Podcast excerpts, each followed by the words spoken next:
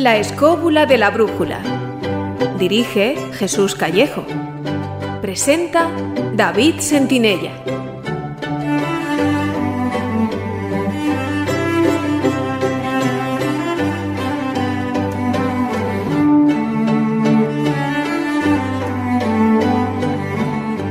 ¿Qué tal, queridos escobuleros? Lo primero de todo, evidentemente no soy ni David Sentinella ni Jesús Callejo, soy Franny Zuzquiza, el productor del programa, y quería aprovechar este momento para desearos feliz año 2018, feliz año nuevo a todos los que nos acompañáis, a todas las que nos acompañáis cada semana aquí en el programa de la escóbula de la brújula.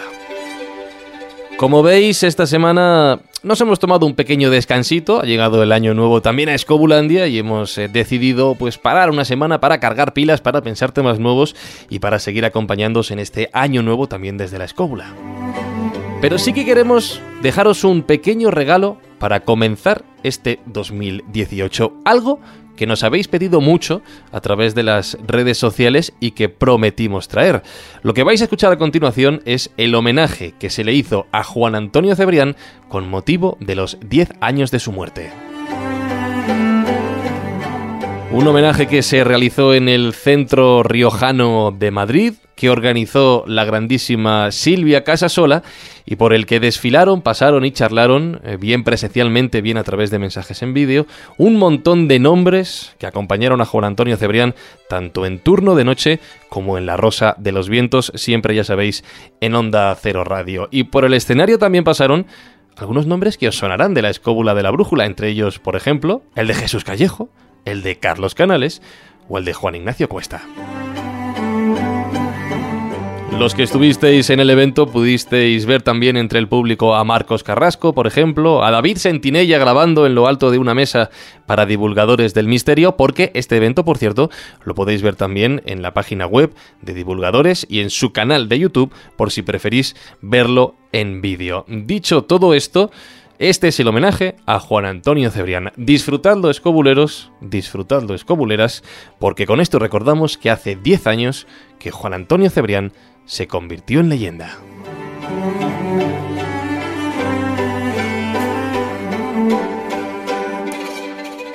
Bienvenidos, bienvenidos a todos. somos puntuales, son dos, tres minutitos más de las siete y media. He visto que habéis venido todos también con antelación porque era entrada libre hasta llenar aforo, no hemos engañado, pero era necesario hacerlo así. Sabíamos que había un éxito de convocatoria bastante grande, por lo que estaban llamando aquí al centro riojano, y por eso ayer vinimos por la mañana y decidimos quitar sillas porque solamente apurando mucho podían entrar 100 personas y ya vemos que estamos desbordados. Pedro López Arriba, que es el presidente del Centro Riojano, eh, dice que jamás han tenido esto tan, tan lleno y le doy las gracias porque no en todos los sitios dejan que entre tanta gente por, por las, sabemos las circunstancias y todas esas cosas. Pero sobre todo, estamos aquí para celebrar el cumpleaños de Juan Antonio Cebrián, para hacer la fiesta del décimo aniversario del homenaje. Tal día como hoy, 30 de noviembre, hubiese cumplido 52 años, nada más y nada menos. Y bueno, pues son 52 años que lamentablemente en estos momentos pues no, no podemos disfrutarlo, pero lo vamos a disfrutar en el día de hoy porque él va a estar muy presente, va a estar muy presente con todos los invitados, con todos los amigos que estáis y todos los mensajes que, le vamos a, recordar. Eh, una fiesta como hoy, pues como hemos dicho, una fiesta sin música, pues no, no, no, eh, no, tiene color. Con lo cual, el grupo Mago, de Oz, que prácticamente acaban de llegar de Estados Unidos, van a interpretar varias canciones. También va a haber una actuación sorpresa de Juan Manuel Moratinos que está por aquí. Pero sin más dilación, vamos a comenzar y yo le quiero dar paso a Pedro López Arribas para que nos eh, diga lo que, lo que le apetezca y sobre todo porque nos ha abierto esta casa, nos ha recibido con los brazos abiertos y yo se lo quiero agradecer porque realmente es muy satisfactorio. Cuando Muchas tú quieras. gracias Silvia, la verdad que buenas tardes. Sí.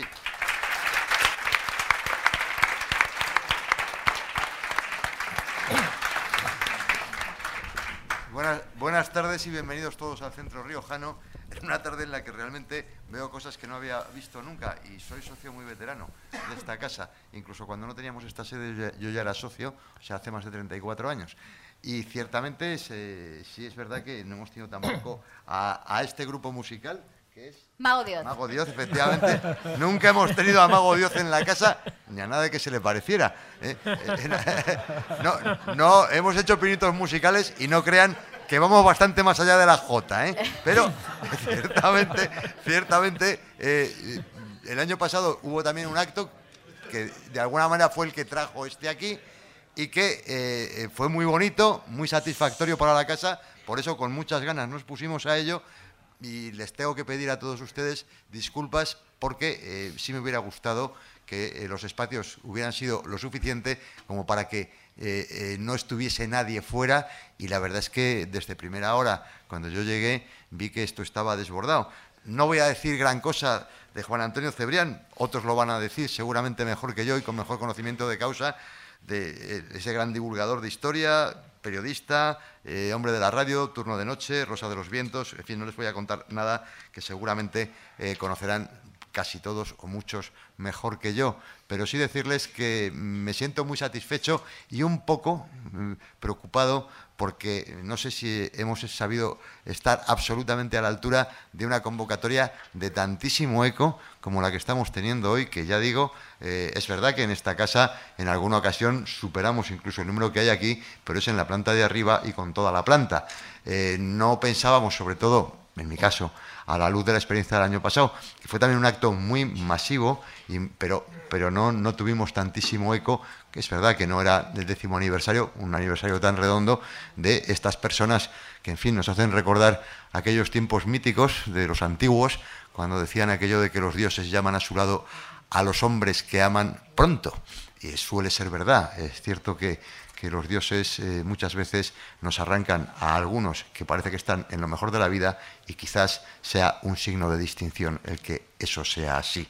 En todo caso, eh, la celebración sí sabemos y conocemos de sobra el perfil del personaje de Juan Antonio Cebrián y con mucho gusto, tanto el año pasado como este, eh, nos hemos querido pues, sumar en la medida de nuestras posibilidades, facilitando los medios y esperando, y ahí es donde yo pediría la disculpa y la reitero, el, que sea a satisfacción de todos ustedes que han venido, como bien apuntaba Silvia, a una fiesta que espero que sea divertida y recuerden dónde estamos para lo que quieran, necesiten o les parezca en algún momento. Centro Riojano de Madrid, aquí estamos con los brazos abiertos y les damos la bienvenida a todos. Muy buenas tardes.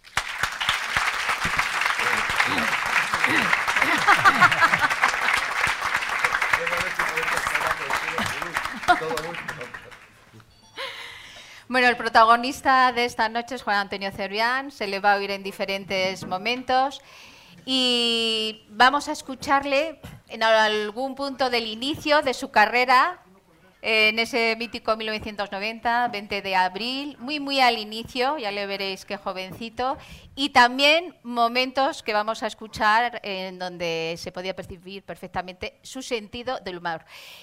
Quiero pediros, perdonar, que apaguéis eh, o silenciéis los móviles por si acaso, ¿vale? Porque somos muchos y para que llegue el sonido a todos. Así que vamos a comenzar.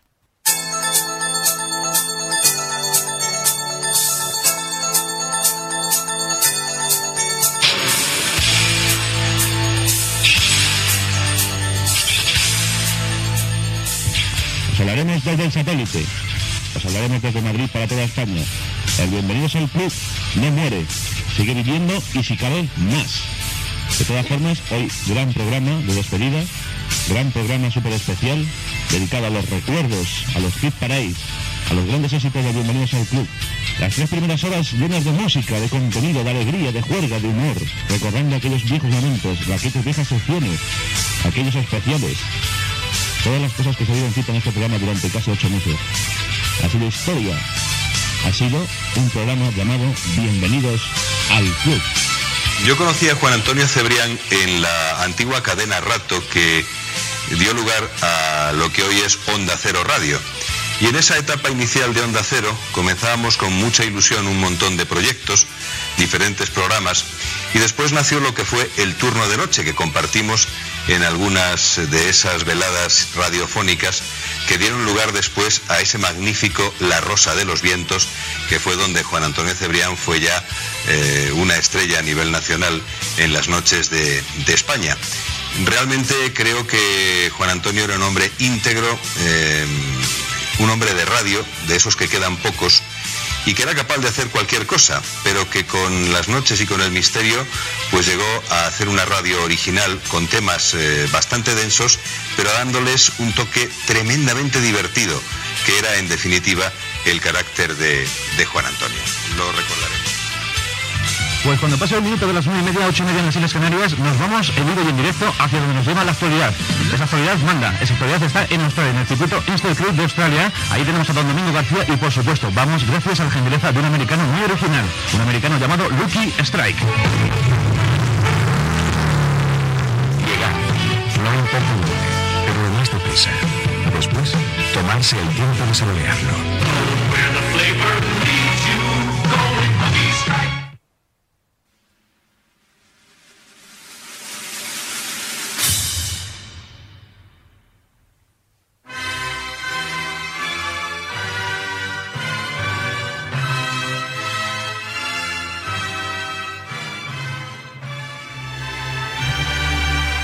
Estamos uniendo nuestras manos.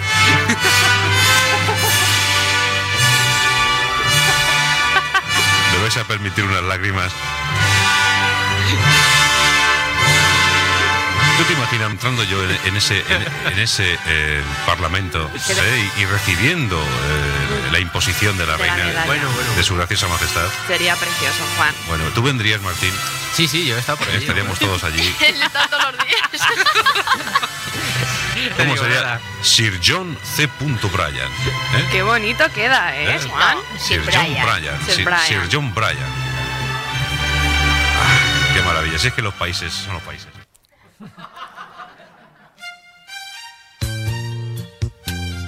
Quiero decir que lo que voy a contar esta noche está basado en hechos reales. Es decir, eso ocurrió realmente. La risa. Sí, bueno, está todo. Recuerdo perfectamente lo que me contó aquel científico de la Universidad de Princeton. Madre mía. John Walker. John Walker es un afamado científico becado incesantemente en los últimos 70 años. Lleva 70 años ya becado. Y este hombre realizó unas curiosas investigaciones que no pasaron a la posteridad, porque, bueno, yo supongo que la desidia de la gente quiso que, ese estudio científico, riguroso estudio científico basado en el centollo, quedara olvidado en algún cajón cubierto de polvo. no, se ríen. Tenemos un público muy agradecido. Sí, amigos. Es estremecedor, yo lo sé. Soy consciente de ello. Es la historia del centollo James. James era un centollo pues que nació y creció como otros centollos.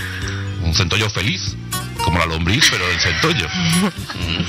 James tuvo pues, una infancia estupenda con los regalos de Navidad, de los Reyes Magos, entonces, pues bueno, siempre bajo la tutela de John Walker. John Walker siempre estuvo muy pendiente del centollo James. Y llegó el momento de compartir experiencias entre el centollo y el científico. Es un chiste, es un chiste.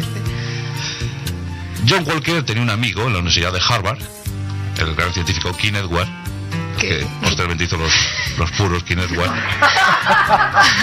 Se nota de lata esto. ¿eh? Se reunió con Kenneth Ward y determinaron hacer una experimentación para que por fin el centollo James tuviera su sitio en la historia de, la ciencia. Y así se pusieron a trabajar, consiguieron una beca del gobierno norteamericano, una beca que les propiciaría cinco años de estudios. Ahí estuvo aguantando el centollo James esos cinco años siempre eh, bajo la mirada atenta de los dos ancianitos, porque ya eran muy ancianos. Los dos. Tanto Kenneth como John Walker eran muy ancianos ya, pues tendrían unos 102 años.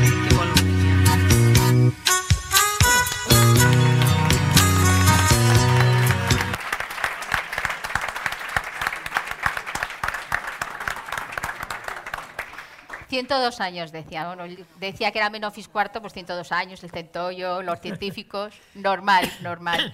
Bueno, hemos visto a, Mar de Tejeda, ya iba a venir hoy, no sé si a lo largo de la noche le dará tiempo, pero le ha surgido una cosa última hora personal y, bueno, va, a intentarlo. Bueno, veis que estoy aquí muy, muy bien custodiada, muy bien acompañada con Fernando Rueda. Yo te custodio. custódiame, custódiame. ¿Tú piensas que la noche va, a ir bien? ¿Cómo lo ves? Seguro. Si se nos oye al final, ¿se nos oye? Sí. Vale. ¿Y fuera se nos oye? Bien. Pensamos en vosotros, en los que estáis fuera. Y al final, ¿eh? Luego hacemos turnos. Luego hacemos turnos, eso es. Y por Jesús Callejo, que le tengo un poquito afónico. Eh, la emoción, la emoción. Yo soy el santo custodio. ¿Tú crees que nos va a dar tiempo a realizar todo lo que tenemos pensado esta noche? No, pero lo vamos a pasar bien. Bueno, como ve, Juan Antonio siempre se rodeaba de los mejores, colaboradores expertos, especialistas, gente estupenda. Y bueno, pues una de las personas con las que tuvo mm, pues muchas confidencias, muchos momentos íntimos, incluso iban al servicio muchas veces juntos. Sí, sí, sí, sí, sí. Es Martín.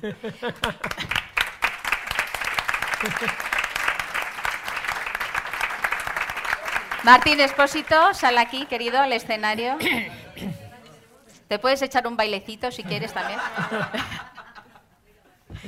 Pero, saluda. Hola, ¿qué tal? Muy buenas. Pero Martín, quien mejor le daba paso era Juan. Hombre. No podemos esperar más, estamos ya rabiosos, estamos mordisqueando la camisa, el jersey, todo porque hace acto de presencia en el estudio central de Onda Cero Radio el gran ser corrupto de la radio española, el auténtico preboste del tecno, el gran eh, Dalai Lama del pop, el gran ayatollah del rock and roll. Ladies and gentlemen, con todos ustedes, eh, with us, DJ. DJ Martín. Bueno, muchas gracias, muchas gracias. Es verdad que eh, era un final del programa que había gente que no entendía muy bien por qué un programa cultural serio con ciertos contenidos pues al final tenía esa parte pues con un becario, con eh, una sección en la que se reía, bueno, eh, entraba en ese papel, ¿no? El, el, ser un poco el gamberrete y el que menos sabe de todo y bueno, pero era parte del programa o del ingenio de Juan, el saber combinar eh, contenidos muy serios y en, esa divulgación, combinarlos con, el humor, con, chanzas y, era yo creo que es la marca de Juan y, que se le echa mucho de menos. Yo he traído la, bufanda que en su momento le regalé también a Juan y luego Silvia me, me regaló a mí y la conservo con mucho cariño y en cuanto llega el frío lo primero que hago es tirar de la bufanda y no, y no me separo de ella. Y bueno, pues no quería perderme la ocasión de, de compartir con todos vosotros y por supuesto con Silvia, contigo, eh, esta, esta, fecha tan, tan memorable como es el recuerdo de, del cumpleaños de Juan. Así que gracias por invitarme. Te voy a meter en un aprieto. a ver, ¿alguna confidencia que te hizo de esos momentos que ibais íntimos? Eh, bueno, siempre había un momento... No, pero había un momento muy gracioso, ¿no? Y era, claro, pues que al final eh, nos, nos, pringábamos. es verdad, es verdad, es verdad. Eso es verdad. ¿no? Que no salga de aquí, ¿eh? Por favor. Pero, claro, en fin, había que medir las distancias. Unas veces nos comíamos el baño, otras veces nos separábamos demasiado. Al final salíamos siempre haciendo así. Bueno, bueno. Yo, yo que pensaba que era muy limpio, sí, mira tú de la que me acabo de enterar. Bueno, muchas gracias, Martín. Nada, gracias a vosotros. Bueno, sabéis que hoy ha salido el EGM, que por cierto hemos eh, salido muy, muy bien de audiencia. Y, bueno, aunque la competencia es real entre todos, ¿verdad, Jesús? Y todos queremos salir los, los primeros. No hay competencia, no hay competencia. y, tener los mejores oyentes y, y todo eso ha sido estupendo. Pero por encima de la competencia está la amistad. Y aquí está la prueba de ello.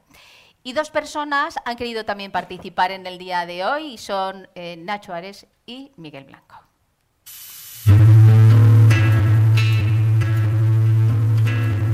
A ver si os suena esta voz. Profundo conocedor de, de Egipto, a tener lo que hemos encontrado en estas páginas, te lo creo. Y además incluso creo que puedo descifrar jeroglíficos y todo. Caramba, no está nada mal para un leonés que se curtió en Valladolid y vive en Madrid. Nacho, muy buenas tardes. Hola, buenas tardes, Juan Antonio, ¿qué tal estás? Pues muy bien, y imagino que tú te encuentras más feliz que una lombriz, ¿no?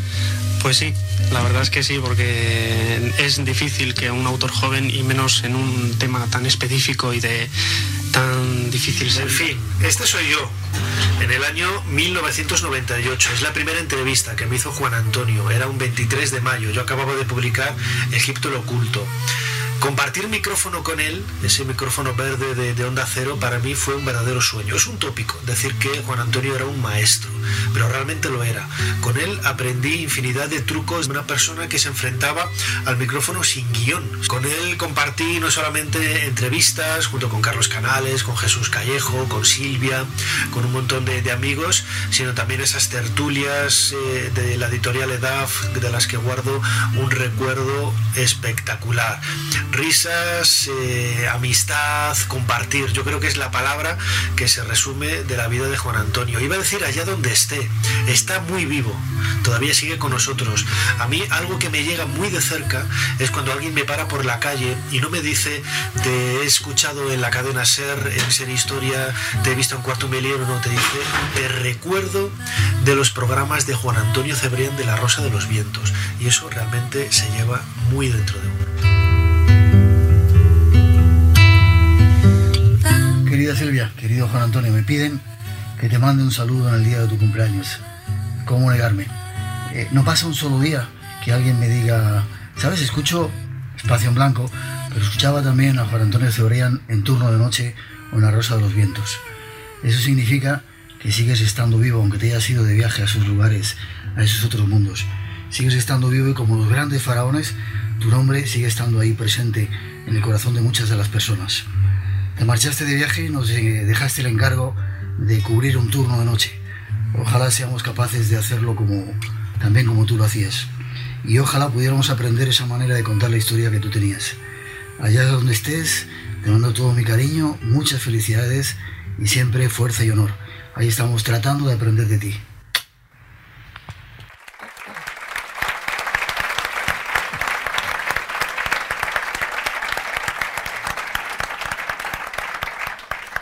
Lo que nos cuenta seguramente son las cuerdas que luego se pegan, pero bueno.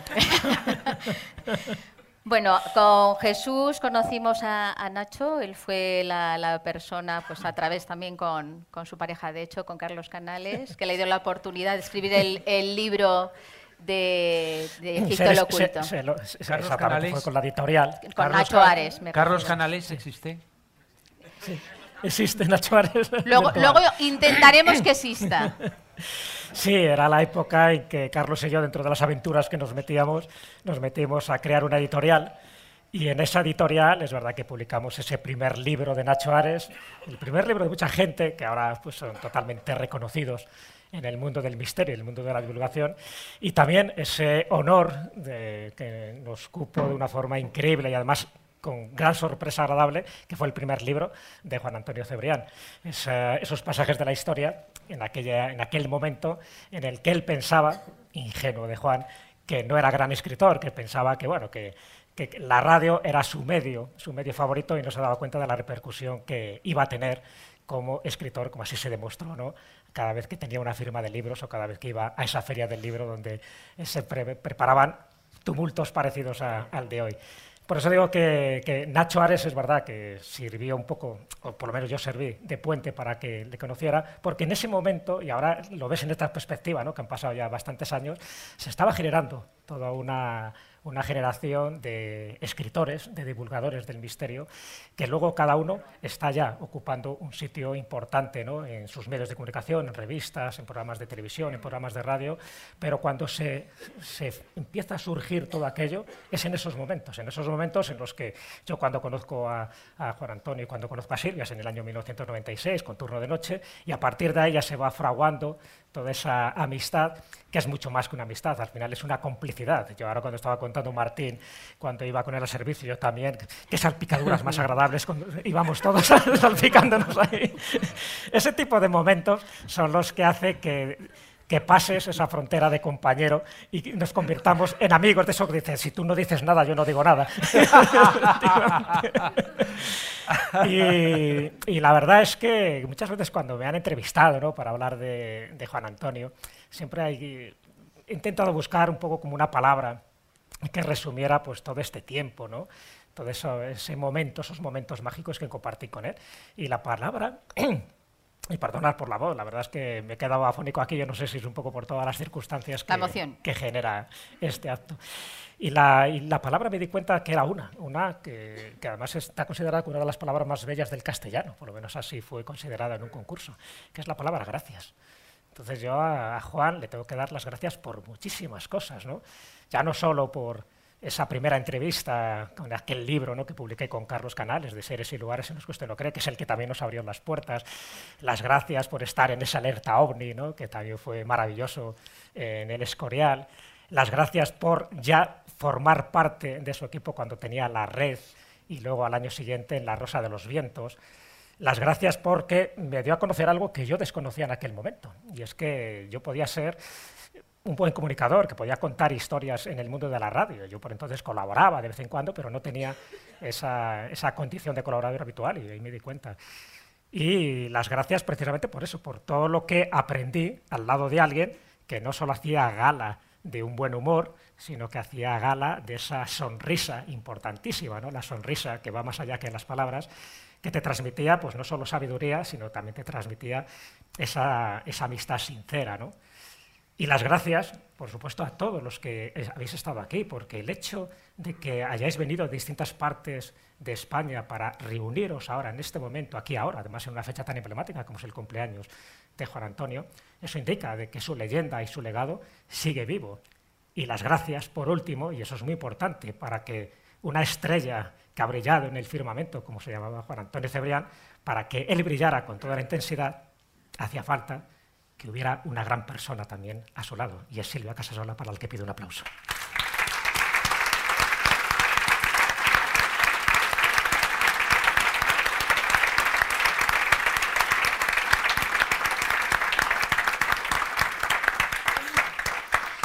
Hablando de gracias, yo quiero dar las gracias también en la esfera de los libros. Antes eh, comentaba Jesús su faceta de escritor ahí al principio, que casi está oculto, pero si localizáis a David, que está arriba de, la mesa, al lado tenéis las ediciones nuevas que han sacado este año, ¿eh? la Esfera de los Libros, unas ediciones maravillosas que las han mimado, ilustradas, unas ilustraciones de Antonio Gil.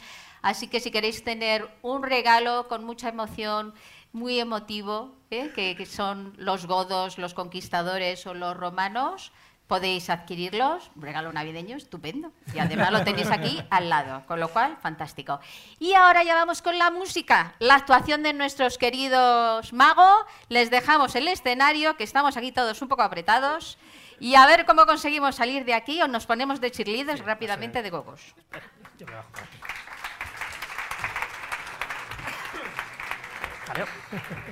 Hola, ¿qué hay? Muy, muy buenas noches. Gracias por estos merecidísimos aplausos. Los músicos tenemos fama de ser, de ser gente disfuncional, de tener una vida alocada. Pero durante todo este tiempo he aprendido que la gente, los fans y la gente que, los oyentes y los que componen el programa de Rosa a los Vientos, estáis como putas cabras. Alertas ovnis, un sábado a las 3 de la mañana, y bueno, multitud de cosas.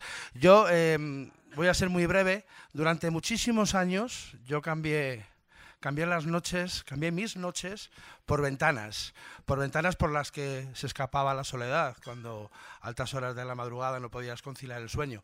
También durante muchísimos años cambié mi almohada por una radio. Y, y de esa almohada pues salía una voz que, bueno, pues que me acunaba y que, y que me transportaba a mundos donde jamás yo podría haber viajado. Eh, hace muchos años también, en un cumpleaños de, de Juanan, pues le, prometí que le íbamos a hacer una canción. Y bueno, pues esta es La Rosa de los Vientos, que se llama como su programa. Y no sé si os pasa a vosotros, pero cuando lo hacemos no hay instrucciones. Alguno a lo mejor tiene instrucciones de cómo, de cuando nace cómo comportarse por la vida. Bueno, pues en La Rosa de los Vientos, en esta canción, intenté, bueno, pues escribir como creo que Juan Antonio le hubiera gustado que nos hubiéramos conducido por la vida. De hecho, eh, bueno, él estando en vida escuchó la canción, le encantó y bueno, pues durante muchísimo tiempo ha sido, ha sido la banda sonora de, este programa. Entonces, nada, pues os dejo con mis compañeros. Yo tengo unos pequeños problemas con la hacienda que voy a solucionar. Y, mientras... sí, es que al tocar la batería es lo, es lo que hay. Que os dejo con mis compañeros, ¿vale?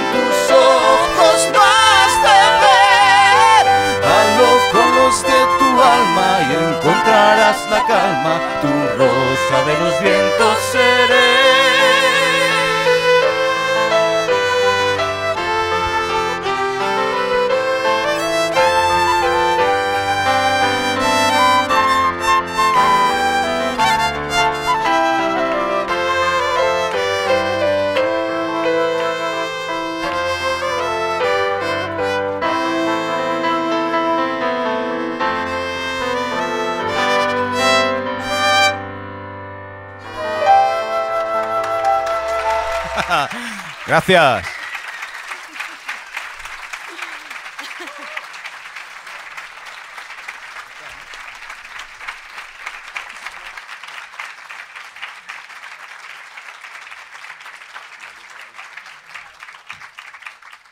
Bueno, acabáis de escuchar en la voz a Z a Patricia, que a ver si vienen por aquí, que se están escondiendo.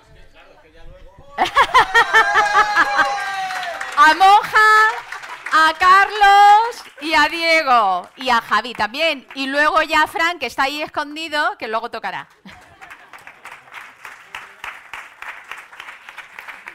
Bueno, querido Chus, sube al escenario. Eres el artífice de que hayan tocado el grupo tan maravillosamente. Además, me ha, me ha, hecho mucha ilusión porque ha venido tu mami, que nos ha escuchado desde hace mucho tiempo. Así que muchas gracias por, por seguir escuchándonos, que está estupenda. Parece tu novia.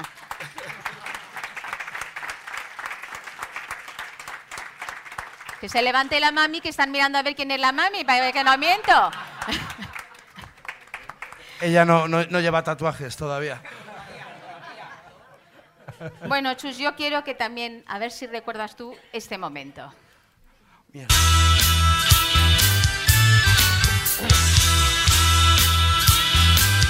Mago de Oz eh, lo han vuelto a conseguir y aquí está Chus. Eh, ¿Qué tal Chus? Eh, buenas noches. Hola, buenas noches. ¿Qué tal? Pero qué sorpresa, qué regalo para los oyentes. Están brincando ahora mismo dando palmas. bueno, qué bien. No, la verdad es que para la sorpresa la mía, que venía, venía a verte y no me podía imaginar que, que, que, bueno, que me iba a haber involucrado en, un, en otro programa de La Rosa de los Vientos de una forma tan, tan especial.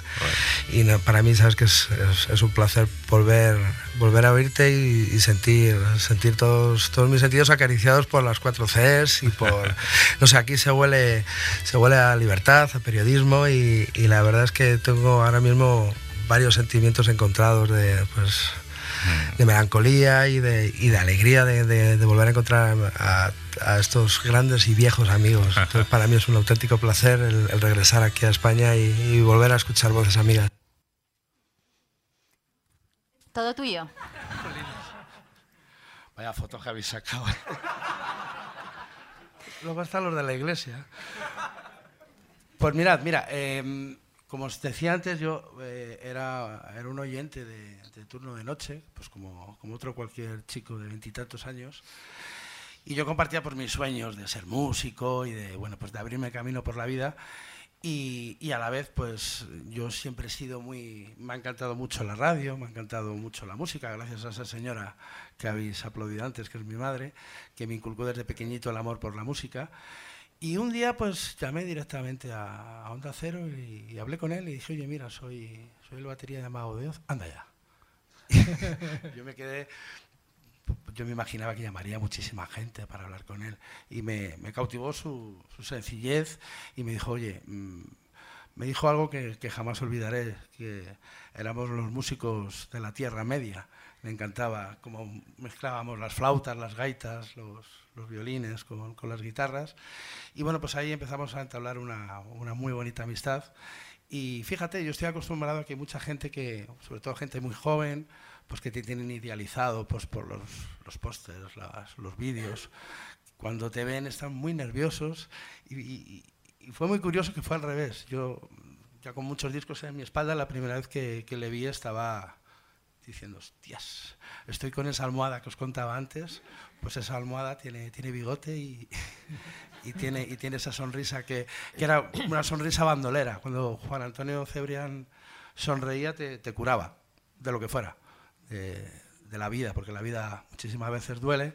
Y hay dos, para mí, dos, dos medicinas para cuando la vida te duele mucho. Una es la música y la otra es una sonrisa. Y, y siempre jamás voy a olvidar esa sonrisa. Y, y la verdad es que hace 10 años yo estaba de gira y tuve una de las peores llamadas que he tenido en muchísimo tiempo.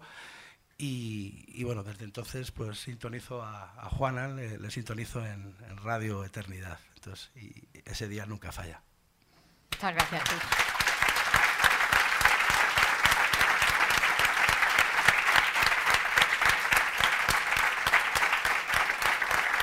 ¿Me he ganado algo? Ya se ha acabado. No, no ya premios. después, ya al final. Luego, luego tiene una chuche. Joder, un pi, un pi ¿no? Algo, ¿no? Cariñitos, luego cariñitos.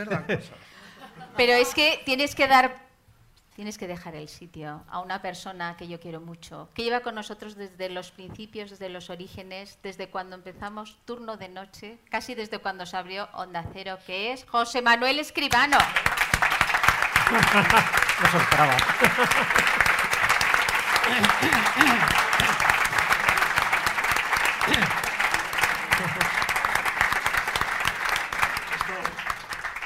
No me lo esperaba, esto lo he aprendido de...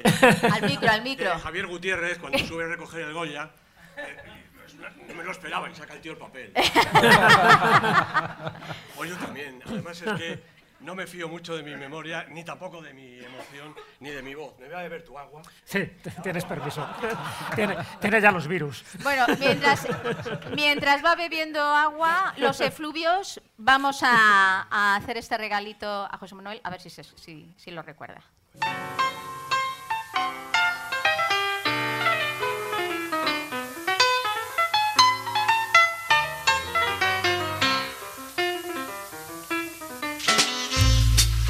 Pues qué alegría poder presentar al decano de nuestros colaboradores en La Rosa de los Vientos. Todo un orgullo, todo un lujo, todo un placer tener de nuevo aquí a mi diestra a mi querido don José Manuel Escribano. Perfecto crítico de cine, un poeta del séptimo arte que va a ilustrarnos en estas madrugadas inquietas de La Rosa, pues con las novedades, con las noticias, con la crítica, con el ranking que recuperamos este año. Tenemos un poquito más de tiempo. Y luego, pues eh, salpicando en alguna de, de estas noches ese cine Zona Cero tan aplaudido por parte vuestra. Es que el cine Zona Cero no puede faltar, claro, es una pieza ya insustituible. Vamos a hacer que disfrutéis muchísimo con el séptimo arte, con esa visión especial que tiene José Manuel de este mundo tan colorido. ¿Qué tal, José Manuel? Buenas noches. Buenas noches, Juan Antonio. Bienvenido, bienvenido. Bien, bien hallado. Muchas gracias por esas palabras tuyas, absolutamente inmerecidas todas. Bueno, eh, eres el decano de, Bueno, eso sí. de todos los colaboradores. Eso sí, una Eh, edad, una edad tiene uno. Ya sí. tienes una edad, es, es un grado, ya tienes uno- unos galones Pues y aquí sí, estamos pues en la octava temporada ya, octava temporada de La Rosa de los Es Vientos. verdad. Pensábamos que las seis de turno de noche eh, no podrían ser superadas. Bueno, pues vamos a iniciar la octava en La Rosa. Y las que quedan. Y las que quedan. Bueno.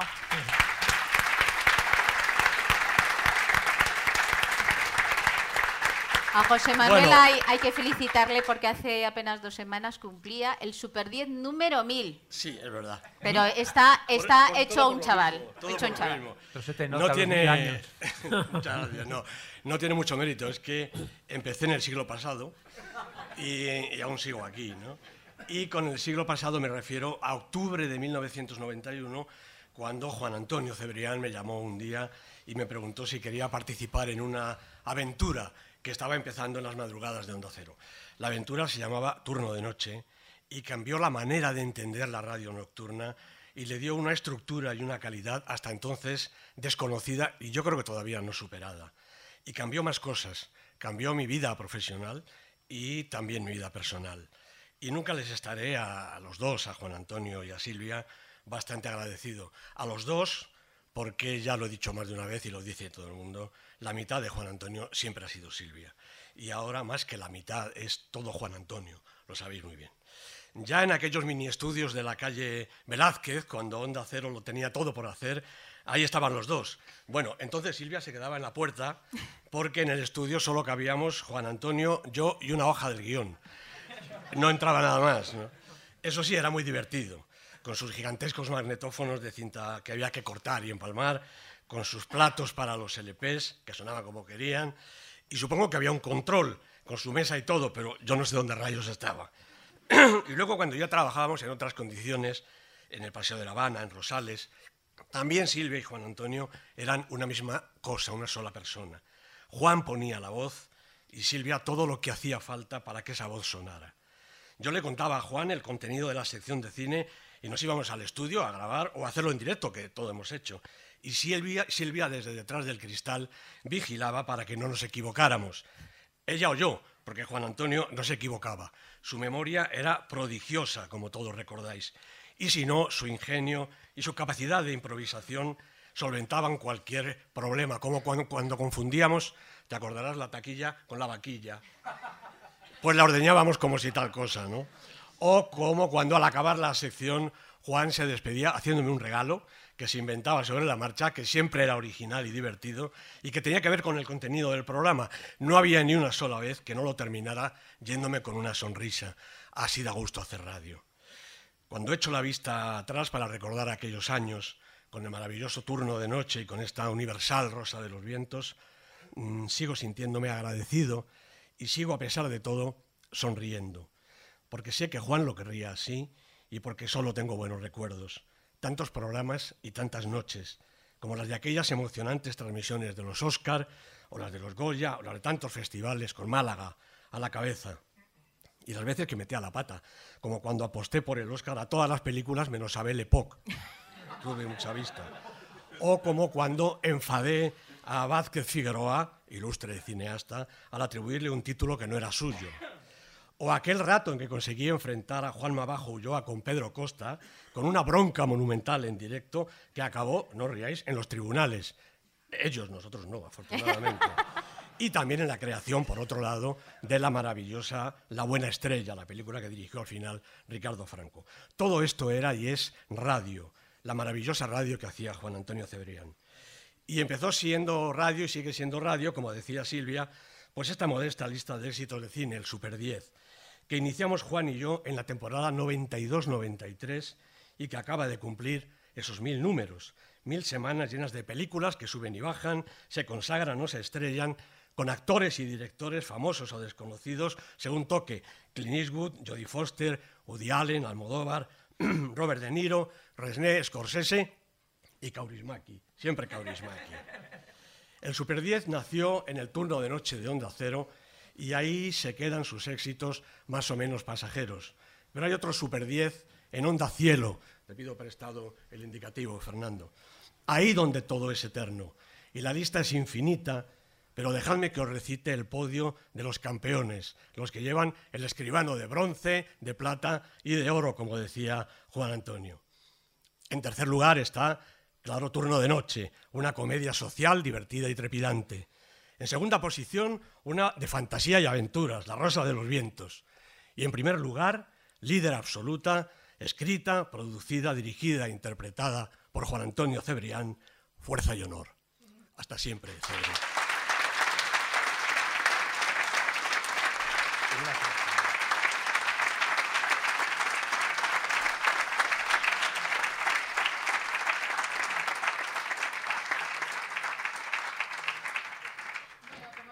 Estamos emocionando mucho y no queremos que la lágrima, porque hoy en la pintura se puede desmadrar. Vamos a recordar un momentito de humor, porque el humor siempre ha formado parte de toda la historia radiofónica de Juan.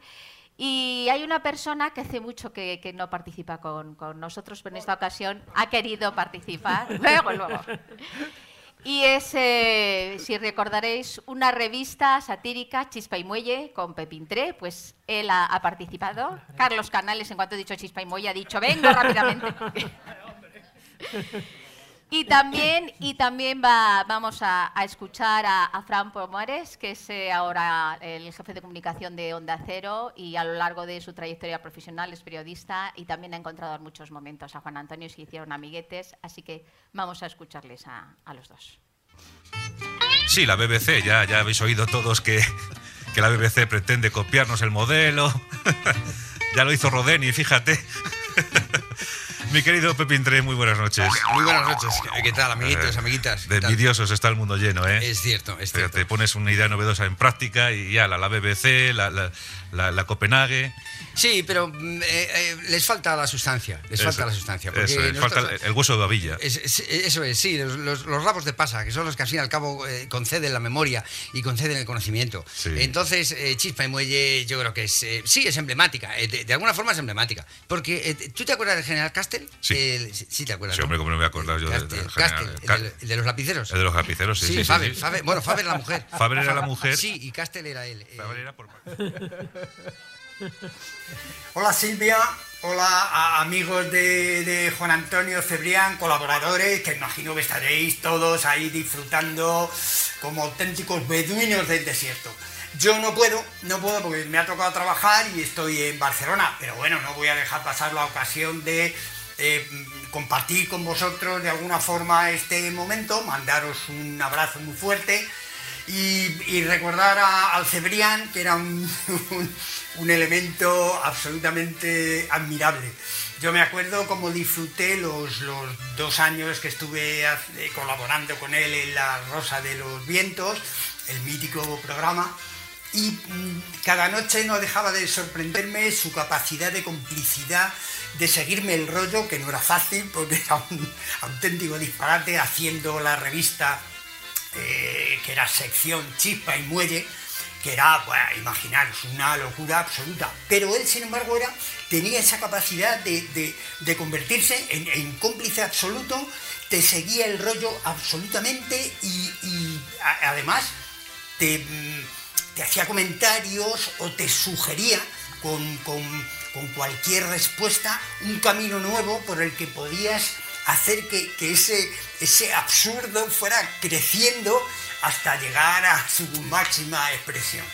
Así que bueno, entenderéis que disfruté mucho en su compañía, disfruté mucho haciendo radio, aprendí mucho de sus, de sus recursos y que les recuerdo con todo el cariño y les seguiré recordando mucho tiempo. Así que de nuevo otro abrazo para ti Silvia y, para, todos los que estéis ahí poniéndoos hasta arriba. Adiós, amigos.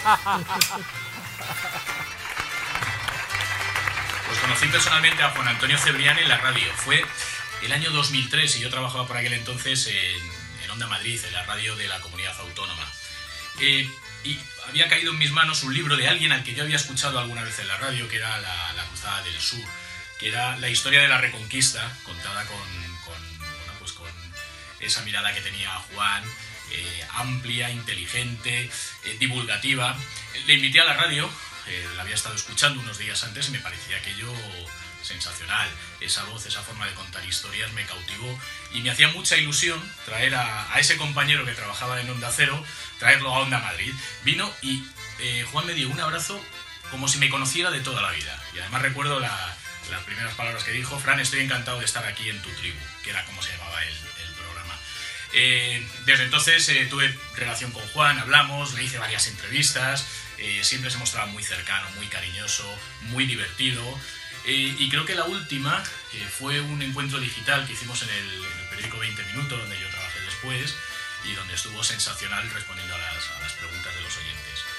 Guardo un recuerdo de Juan muy entrañable, recuerdo perfectamente el día que se convirtió en historia, y fue un día muy complicado, fue un día muy duro, porque porque los oyentes, y yo ya era oyente fiel y seguidor, eh, habíamos perdido a alguien que nos acompañaba durante, durante las noches. De todas maneras, Juan siempre está, porque siempre están sus audios, sus libros, eh, eh, su voz, que siempre permanecerá con nosotros y hoy, diez años después, seguimos recordándolo.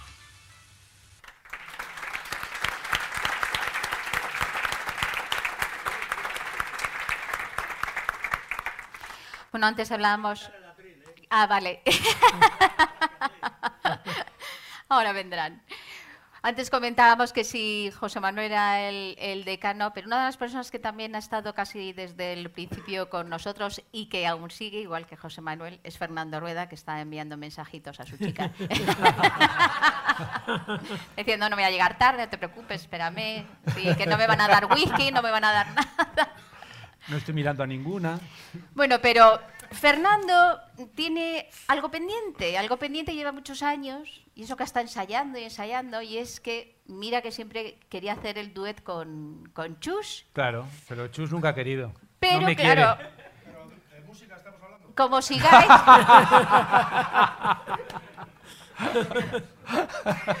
pero para que comprobéis, para que comprobéis que, que ensayaba, vamos a escuchar estos momentos.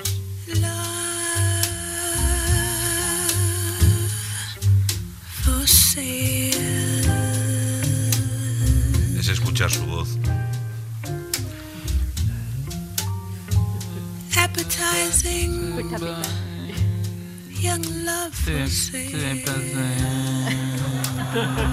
Es un contratenor, estoy convencido de ello. ¿Qué melodía? ¿Qué canoridad? Qué inspiración. Qué maravilla, es el último grito.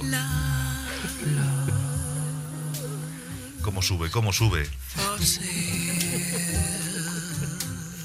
estático Fernando Rueda, hecho un témpano, viene de la calle.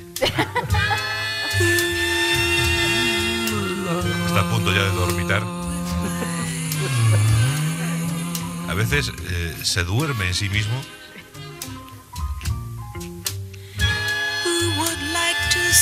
viene con la gabardina de pana.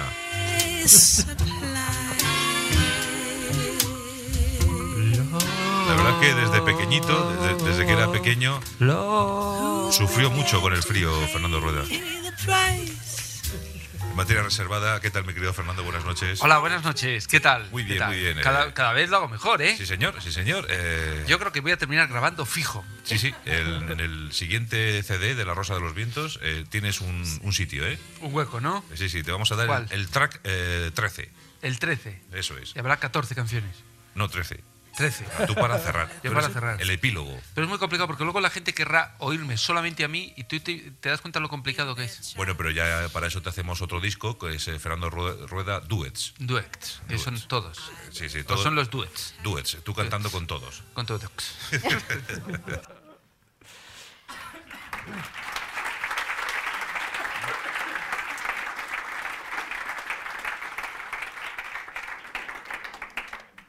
Bueno, yo hoy no voy a, decir nada sobre Juan Antonio. Eh, lo que os voy a leer es la carta. eh, hace 10 años le mandé una carta en el funeral, le mandé una carta a Juan, Anto- a Juan Antonio, no, a su nuevo jefe, y hoy le voy a mandar una segunda carta. Querido San Pedro, presidente de Onda Cielo. Hacía do- diez años que no te escribía desde que celebramos el funeral de Juan Antonio. Entiendo que después de aquella carta de queja por haberle fichado para tu emisora, hayas estado un poco cabreado conmigo. Pero entiende que su partida fue para mí, para todos, una sorpresa difícil de asimilar. Te escribo ahora para preguntarte por Juan. Imagino que el EGM que ha salido hoy habrá sido positivo para vosotros y que Juan estará encantado. Si aquí éramos mejillones, los que le seguíamos allí serán millones. Dile que he publicado la segunda parte de La Casa, cuya primera entrega permitió que nos conociéramos hace ahora 24 años en Onda Cero y que naciera entre nosotros ese cariño que sé que todavía hoy nos profesamos. Dile que desde que se fue la- las noches del fin de semana a veces son mejores y a veces peores, pero nunca han vuelto a ser iguales. Seguimos para adelante, pero nos falta algo. Nos falta él. Silvia está igual de cascarrabias. Perdón, eso era broma. Dile que estaría encantado y feliz como una lombriz de ver que Silvia se ha convertido en una inmejorable periodista y dentro de poco en una escritora brillante. Que yo sigo sin perdonarle que aceptara tu oferta, pero estoy muy preocupado por las noticias que me llegan de Onda Cielo. Espero que no sea verdad que nada más llegar compró una botella de whisky y un recipiente para el hielo, para cuando me sume a su programa.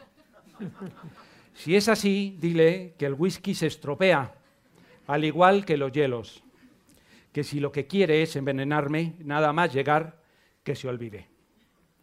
Dile que es un poco traidor, porque me cuentan que ha hecho un casting con los periodistas que peor cantaban, intentando buscar una joya similar a mí, pero que está desesperado porque no ha encontrado a nadie a mi nivel. Lo que me transmiten, que no termino de creerme, es que se ha sacado el título de ingeniero para llenar de alcantarillas el cielo y que cuando hagamos la rosa de los cielos salga en cada programa de un agujero distinto. También sé que ha comprado una gabardina, un sombrero y una caja de puros para cuando llegue. Un detalle por su parte que me emocionaría si no fuera porque sé que ha buscado un hotel cerca de la emisora a una tribu de jíbaros para que me despidan cada día como me merezco en cada programa. Dile, por favor, que cada vez que pienso en él me imagino a los dos juntos haciendo el programa en Onda Cielo con todas esas cosas que ha preparado. Que le echo de menos, que me pongo triste muchas veces cuando le recuerdo, pero sé que tengo que seguir adelante porque formo parte de ese espíritu que compartimos de contadores de historias con corazón y que nunca renunciaré a él. Por último, te voy a pedir que le digas algo que seguro que tú no entiendes, como hace 10 años tampoco entendías en tu funeral. Fuerza y honor, Juan Antonio Cebrián.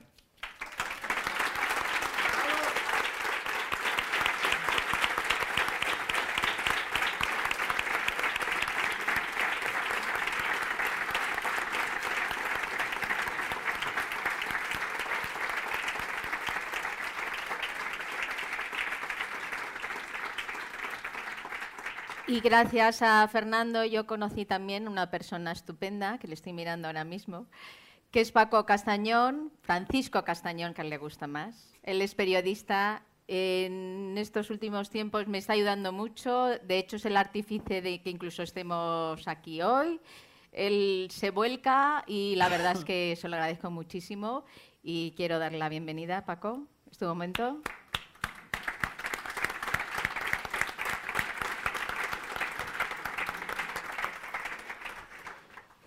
A él le conocimos en el programa, siendo el portavoz de la oficina del defensor del soldado. Si estuviese en Cataluña, igual a lo mejor ahora te rescataban, pero de momento. ya te digo. Pero bueno, él es un gran profesional, ahora mismo hace muchísimos artículos, está en medios digitales, es poeta y me gustaría que recuerdo tienes de, Juan Antonio. Bueno, eh, muchas gracias, muchas gracias Silvia, muchas gracias a todos por estar aquí. Yo soy el artífice efectivamente de que estéis aquí como sardinas en lata. Eh, bueno, yo conocí a, Juan Antonio eh, en la época en la que en este país todavía había mili aquellas épocas en las que todos los años más de 200.000 jóvenes eran llamados a, filas y efectivamente era portavoz de una organización no gubernamental que se llamaba Oficina del Defensor del Soldado y por entonces nos dedicamos a defender los derechos de los eh, jóvenes que tenían que ir a, hacer la mili o aquellos que querían declararse objetores de conciencia. La mili era una fuente permanente de noticias y de problemas. Y aquí se han dicho muchas cosas de Juan Antonio. Eh, él fue un gran comunicador, pero sobre todo fue también un periodista valiente. Eh, yo le conocí eh, cuando estaba haciendo turno de noche, allá por el 91. Entonces aquel tema estaba en, efervescencia y, bueno, pues pasábamos muchas, muchas noches por, el programa, luego también por la Rosa de los Vientos. Y como digo, fue un periodista valiente. Abrió espacios a temas difíciles y uno de ellos fue el, el tema de la mili. Me decía Silvia que no había encontrado nada, ningún audio, ningún audio de aquella época, no me extraña porque ya se habrá encargado de borrarlo el CNI. Eh, Fernando, sabe, Fernando sabe de esto.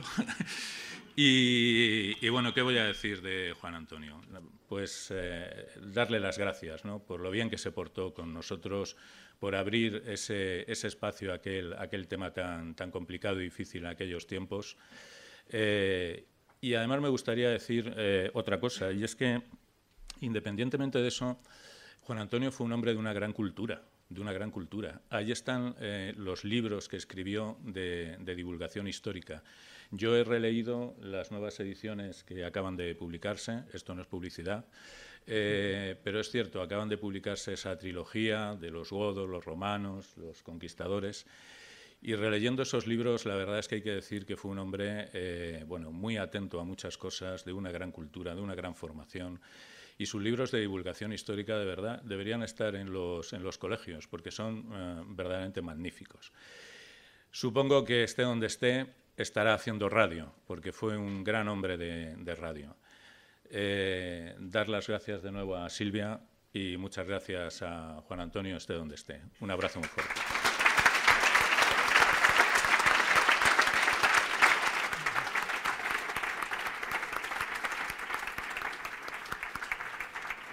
Estamos hablando de grandes comunicadores. Yo no quiero dejar de mencionar a personas magníficas que influyeron muchísimo en Juan, como fueron Germán de Argumosa, como fueron Jiménez del Oso, Chicho Ibáñez Serrador, que está muy malito, que también hubiese gustado estar aquí, a Fernando y a, Germán hubiesen estado aquí también. Y uno de los grandes comunicadores que tenemos y que tenemos la suerte de, estar, que, de que esté con nosotros y que esté en la tertulia es Lorenzo Fernández.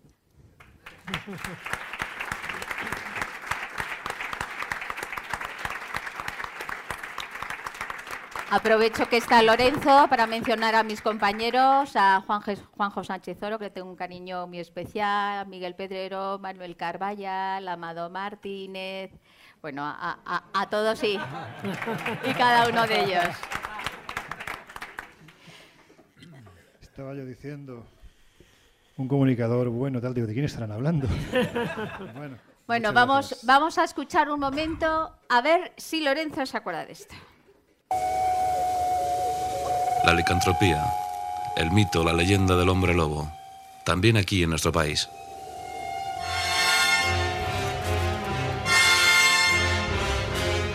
Dedicamos un espacio en su día pero tal fue la aceptación. Vosotros queréis más datos, queréis que profundizáramos más en, esta, en estas historias y lo vamos a hacer gracias a Lorenzo Fernández, excelente investigador que se ha preocupado mucho de estos temas. Sabe de vampiros, sí, como ya demostró aquí en Zona Cero en su día, pero es que de hombres lobo, de hombres lobo. Yo creo que a lo mejor por, los pelillos que trae, por estas, garras. ¿Qué tal, Lorenzo? Pues muy contento, Juan Antonio, porque yo estaba un poco desengañado, pensaba que quedaba ya poca gente buena aquí en este, en este país y yo siempre he dicho una cosa, que el trabajo bien hecho pues siempre es reconocido por la buena gente y viendo el aumento de audiencia que habéis tenido, está claro que este país está lleno de buena gente. Tenía una premonición, sabía que hoy salía el EGM. Joder, qué voz. No es que la tenga hoy mejor, porque es que al, entrar he estado hablando con Jesús Callejo y yo creo que nos hemos quitado mutuamente la voz, ¿verdad? Nos hemos quedado fóricos. Joder, qué voz, ¿verdad? La voz era la de, la de Juan Antonio. Qué voz. Esas voces que, las oímos, fijaros, las escuchamos ahora mismo y siguen despertando en nosotros sentimientos, yo creo que principalmente sonrisas, ¿no? Nos reímos cuando escuchamos la voz de Juan Antonio, nos provoca alegría también, por supuesto, la nostalgia, ¿no? De, de no seguir escuchándolo. Os voy a hacer dos confesiones. Yo soy andaluz, esa no es la confesión.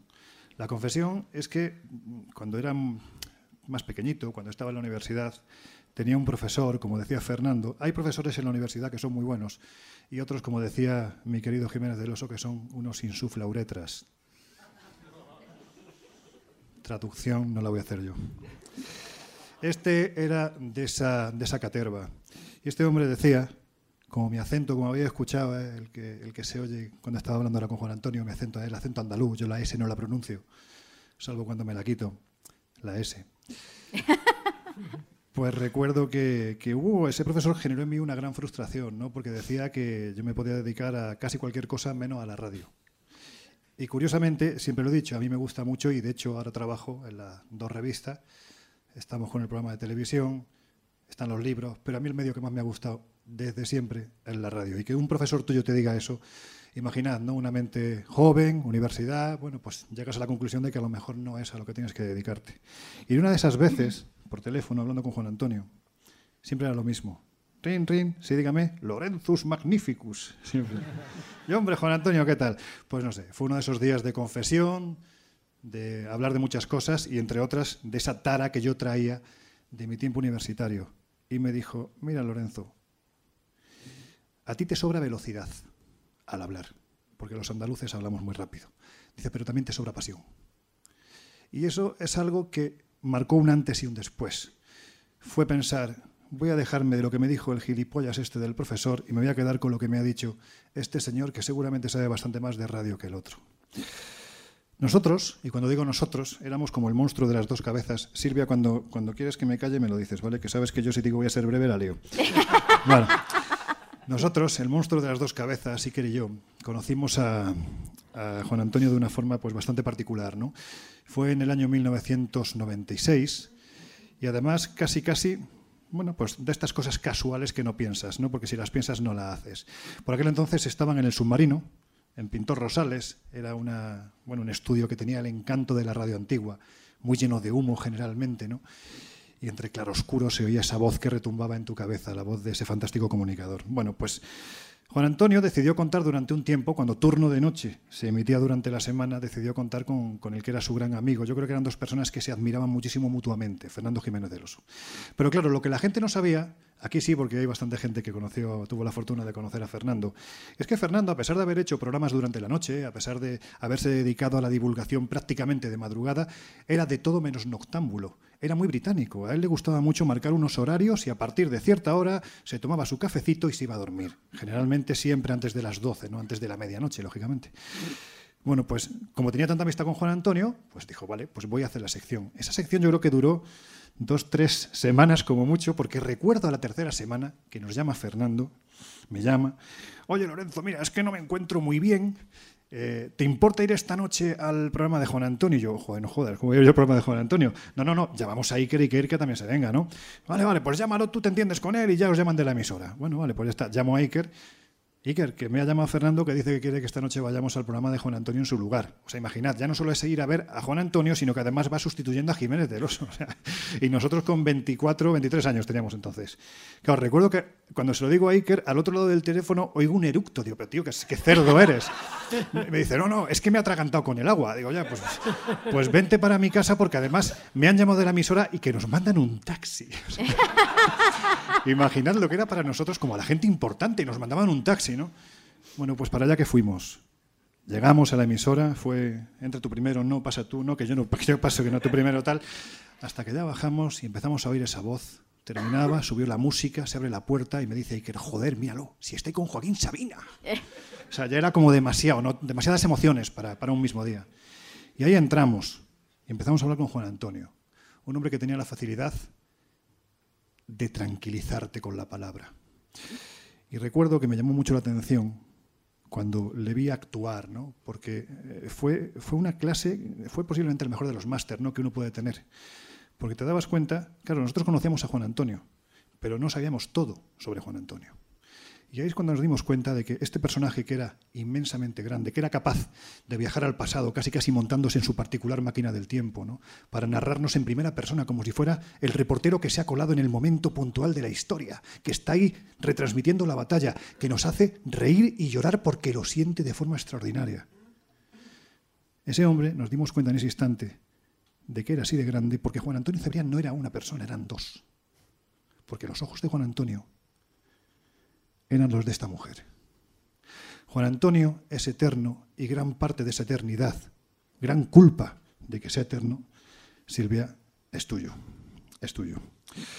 Yo creo que ahí no estamos para recordar a Juan Antonio porque a gente así jamás se le olvida. Son gente eterna, gente inmortal. Estamos aquí para homenajearlo. Y ahora voy a la segunda de las confidencias para que os hagáis una idea de cómo era este, este gran hombre. En el año 1996, creo que fue en el mes de junio, se hizo la alerta OVNI. Mm. Iker y yo nos fuimos con la unidad central de Onda Cero. 5 de julio era. 5 de julio. Nos fuimos con, con la unidad móvil de Onda Cero al Parque Tierno Galván. Y allí estábamos con nuestros 23 añitos con la unidad móvil cada dos por tres. Chicos, ¿qué tal va por ahí? Bueno, Juan Antonio, estamos viendo que se acerca gente. Bueno, hay un señor que se ha disfrazado de marciano, o a lo mejor lo es. Se han visto luces por ahí arriba. Vale, vale. Fue una noche de junio, junio, ¿no? Junio.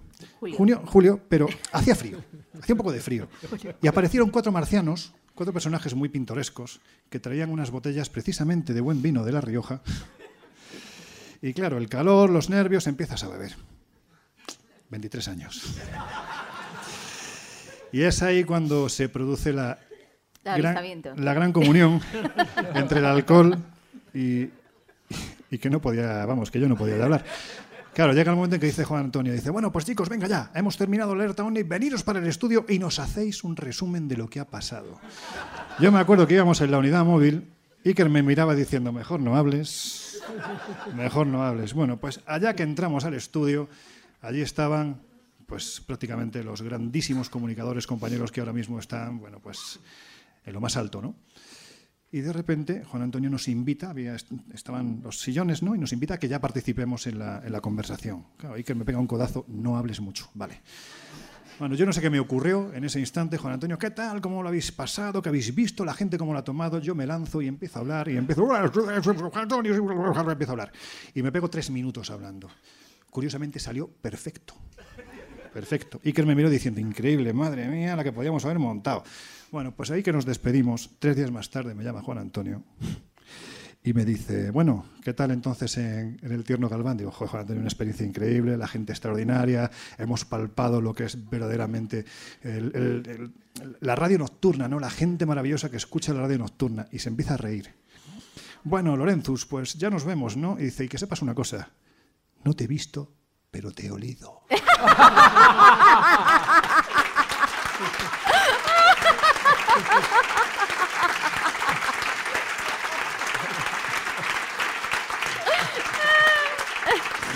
Dicho lo cual, dicho lo cual, lo único que se puede añadir, que ya me callo, es fuerza y honor y gloria eterna a Juan Antonio Cebrián.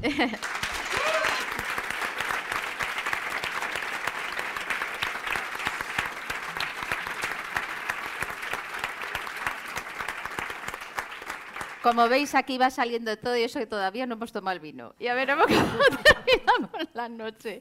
Aunque somos todos y nos han dicho que igual no va a haber para todos, ya veremos. Bueno, hacía mención a, a, un monstruo de dos cabezas, estaba pareja de hecho también, que son eh, en su momento Lorenzo Iker. Iker también ha querido participar, él también está triunfando. Lorenzo va a estrenar inminentemente en Discovery Max, que además mi hijo Alejandro es muy seguidor de Discovery Max, su, su serie y otra que, que, otra cadena, que ya lo comentará él. Pero vamos a ver qué mensaje nos, nos ha querido dejar Iker. Y en las alturas tan solo un cielo, un cielo negro, lleno de nubes. Y la voz de Oliver Jonathan Lerch, 11 años. Su mensaje, me llevan, me llevan.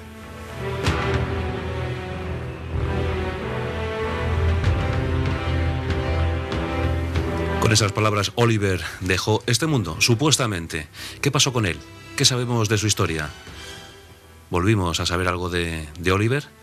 Esta noche, como siempre, nos acompaña el excelente investigador Iker Jiménez, que forma parte de, de nuestra familia, esta familia tan rara de, de, Zona Cero. Iker, buenas noches. ¿Qué tal, Juan Antonio? Encantado, como siempre, de estar junto a ti en tu programa. ¿Cómo va la vida, compañero? Pues investigando. Eh, tengo un poquito de tos, ya lo notan los, los oyentes, pero aquí estamos. Y creo que con un tema, Juan Antonio, lo hablábamos hace un tiempo, que a mí me inquieta y espero que a la gente que nos oiga al menos le haga reflexionar también. ¿no? Extrañas desapariciones, el quién sabe dónde, ¿verdad? De... Sí, exactamente. Lo que pasa es que de un modo ya más dramático, cuando estas buenas acciones de los periodistas o de cualquier institución ya se paran, no llegan, cuando hay casos en que no nos han dejado ni una sola pista y sobre todo ya, Juan Antonio, cuando nos encontramos con sucesos donde, por ejemplo, una persona ha sido disuelta en el aire ante decenas de testigos o donde han aparecido, que es muy curioso. Te contaré un caso en exclusiva absoluta en tu programa, el caso de la recogida de un ser extraño en Boixaca, en Galicia, donde de repente aparece gente que es que no tenía que estar ahí, con documentos quizá de otro tiempo, formas de otro tiempo, y como si hubiera traspasado precisamente eso, si se hubiera internado en ese túnel mágico del tiempo.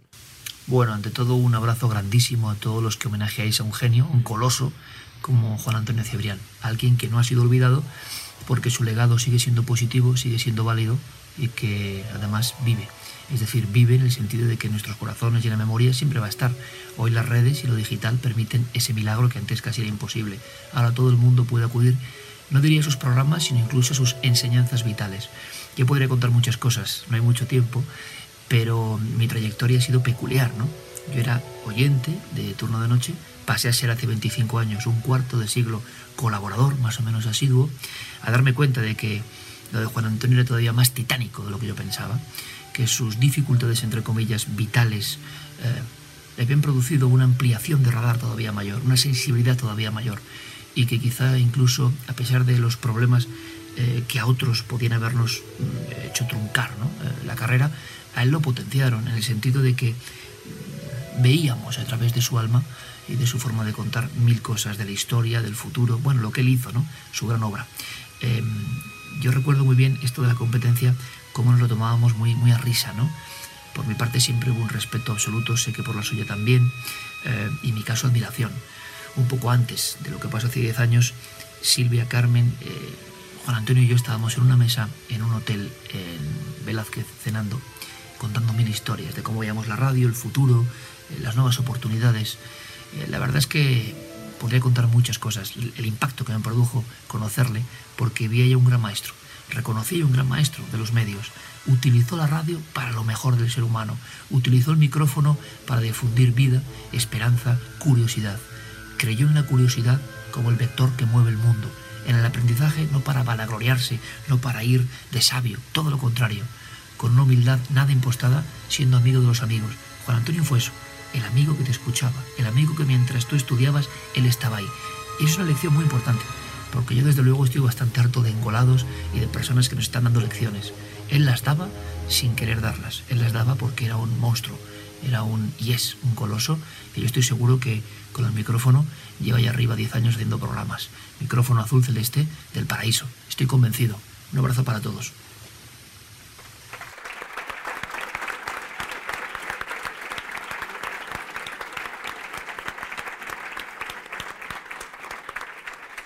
Antes mencionaba Lorenzo 5J, esa mítica noche. Nos íbamos toda la noche, cinco horas, no sé cuantísimas emisoras, eh, incluso hasta Pablo Motos participó, fue una cosa alucinante. Ciento y pico grupos cazando ovnis, pero sobre todo fue una noche divertida, que es lo que queremos que sea también hoy. Eh, Una noche divertida, que también pasaron frío en algunos sitios, como vosotros estáis deseando, me quiero sentar y estás aquí aguantando como campeonas. Pero también personas que participaron, como Jesús Callejo, Carlos Canales no participó, pero Carlos Canales va a participar ahora mismo, porque yo quiero que, que él esté aquí, y personas que participaron, como incluso Víctor Serrano, que quiero mencionar, o Fran Contreras, que también estuvo, muchísimas personas que, que estuvieron. Carlos Canales me ha pedido que por favor le pusiera un poquito más tarde, porque estaba previsto que yo le, le diera paso antes, pero ellos han formado parte de la Rosa de los Vientos durante muchísimos años, muchísimos años, y bueno, y Juan Antonio también pues, tiene este recuerdo para ellos. Son dos grandes clásicos de la comunicación, dos grandes druidas, Carlos Canales, Jesús Callejo, Jesús Callejo, Carlos Canales, a los que tuve el honor de conocer hace ya muchos, muchos años, con ese libro fantástico, esencial, llamado Seres y lugares en los que usted no cree, que editó la Universidad Complutense. Ese fue el nexo de unión y hasta hoy, pues prácticamente 10 años juntos. Y lo que nos queda, lo que nos queda todavía por compartir. Consumados especialistas en las inquietudes humanas, grandes expertos en folclore, saben como nadie cuánto mide un duende, cómo es de bella un hada y si los gnomos corren tanto como presumen. Han paseado por la España extraña, saben todo lo que hay que saber sobre guerras carlistas. En fin, hombres multidisciplinares, hombres eh, surgidos del Renacimiento y que han encarnado en este siglo XXI todo un lujo para la Rosa de los Vientos. ¿Qué tal, mi querido Jesús Callejo? Buenas noches. Muy buenas noches. ¿Cómo te encuentras? Bien hallado. Bueno, bueno. Estupendamente aquí con vosotros. Estamos aquí fumando los puritos de la victoria que ha traído eh, Carlos Canales, que como sabes es la reencarnación de, de George Washington. ¿eh? Carlos, buenas noches. Hola, buenas noches. Bueno, es- ¿estos puritos de dónde los has traído? Eh, son, son de Florida. Es gracioso porque cuando has citado a George Washington y el que me los regaló, que es un cubano exiliado, dijo una cosa muy divertida en una reunión y es que estaban metiéndose, más o menos que con la América Latina, y dijo, ¿sabéis lo que hubiera sido George Washington si hubiera perdido? Dijeron, ¿qué? Dice, un exiliado en Cuba. Un exiliado en Cuba.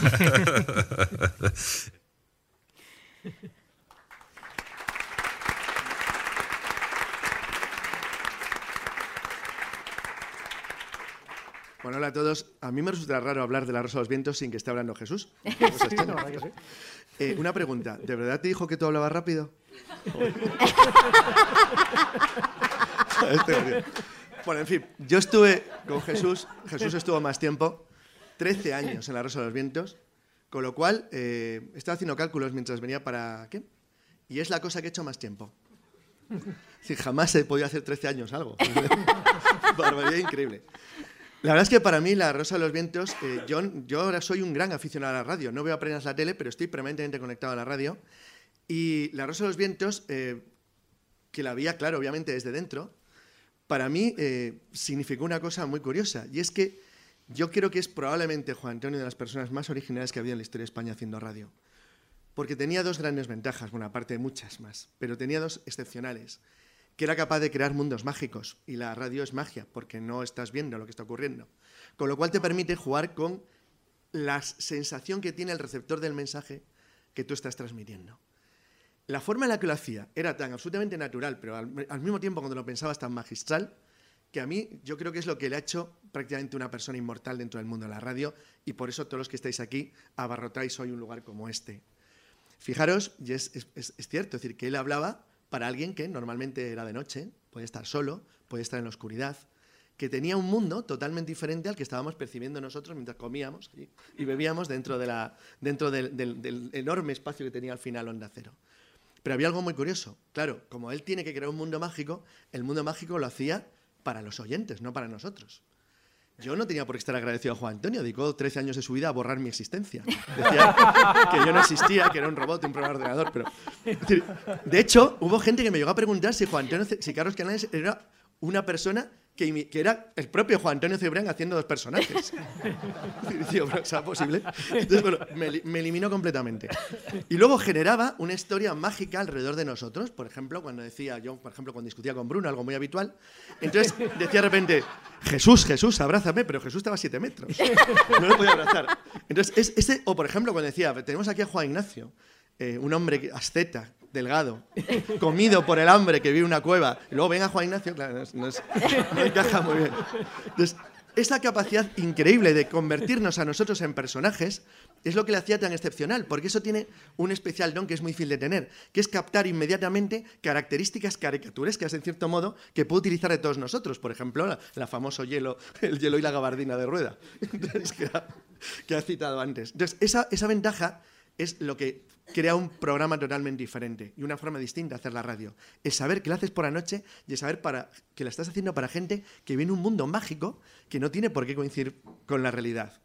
A Jesús y a mí nos, atropellaban a preguntas. Oye, ¿qué son las tertulias B? ¿De qué habláis ahí? Porque él decía, Buah, si os contara lo que hemos estado hablando cuando estabais todos en el intermedio oyendo las noticias, espectacular. Lo- no hablamos de nada, hablamos de fútbol, íbamos a por comida o a la máquina por. Era una chorrada, o al baño. pues, Era absurdo. Sí, pero mantenía permanentemente la tensión de que todo aquello formaba parte de un mundo mágico y misterioso al que solo algunos elegidos tenían la posibilidad de acceder. O sea, eso, esa especie de conocimiento hermético, lo formábamos como una especie de colegio, un colegio misterioso y extraño que vosotros que estabais al otro lado no teníais ni idea lo que se cocía allí. Cuando en realidad no se cocía absolutamente nada. Lo que estábamos es comiendo choricillo y viendo vino que nos regalaban los oyentes. Entonces, pero, pero realmente esa capacidad de crear mundos mágicos es lo que la ha convertido en algo, una persona yo creo inmortal en el mundo de la radio y en el mundo del periodismo español. Pues muchas gracias y me alegro de veros aquí a todos.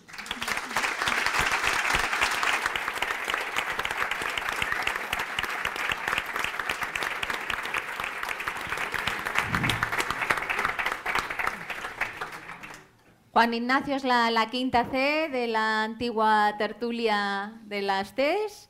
Y, y bueno, pues eh, Juan Ignacio, antes Bueno. comentaba Carlos Canales que te hacía también a ti un traje diferente, de cómo eras, no eras.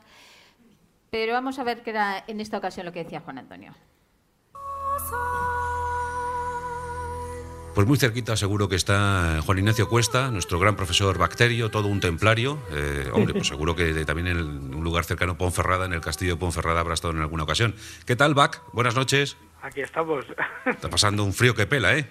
Dios mío, 7 grados bajo cero tengo ahora mismo cerca de mí. Sí, sí, sí, señor. El laboratorio está El labora- sometido a las temperaturas polares. Creo que tienes el laboratorio de Bacterio, lo tienes lleno de estalactitas y estalagmitas, ¿eh? Alguna cae en mi nariz. Así que claro, a ver si pagas algún día la luz. Tienes que pagar la factura, Bacterio. Eh, que tu reino no es de este mundo.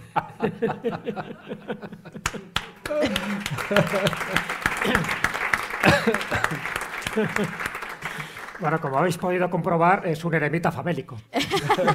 Bueno, Juan Antonio ha actuado conmigo mm, como si fuera una especie de Frankenstein y me dio todo tipo de personalidades. Empezó con el profesor Bacterio, luego pasó con el druida de las ondas y al final terminó diciéndome que era don Fran- Juan Ignacio de la Cuesta, ese monje, ese eremita que no come, que, que- que prácticamente mm, eh, levita de, de- de- de lo poco que ingiere.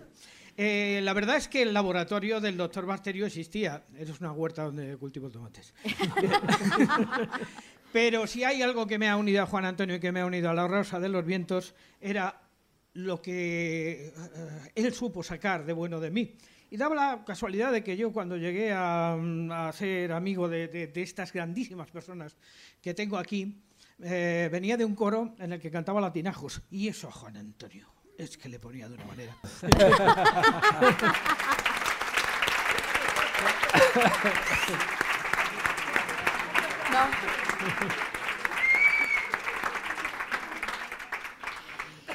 Bueno, eh, Juan Antonio creció profesionalmente eh, en Onda Cero. Una de las personas que le vio crecer y evolucionar fue uno de nuestros jefes, subdirector de, de Onda Cero, que es Celso del Río.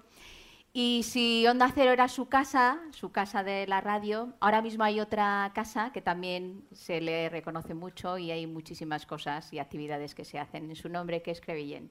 Nos acompaña Juan Pedro Gracia, que es que está en estos momentos con nosotros, pero vamos a escuchar tanto a, a Celso del Río como a César Augusto Asencio, que es el alcalde y es el que nos permite que hagamos allí un montón de actividades que él nos las va a recordar.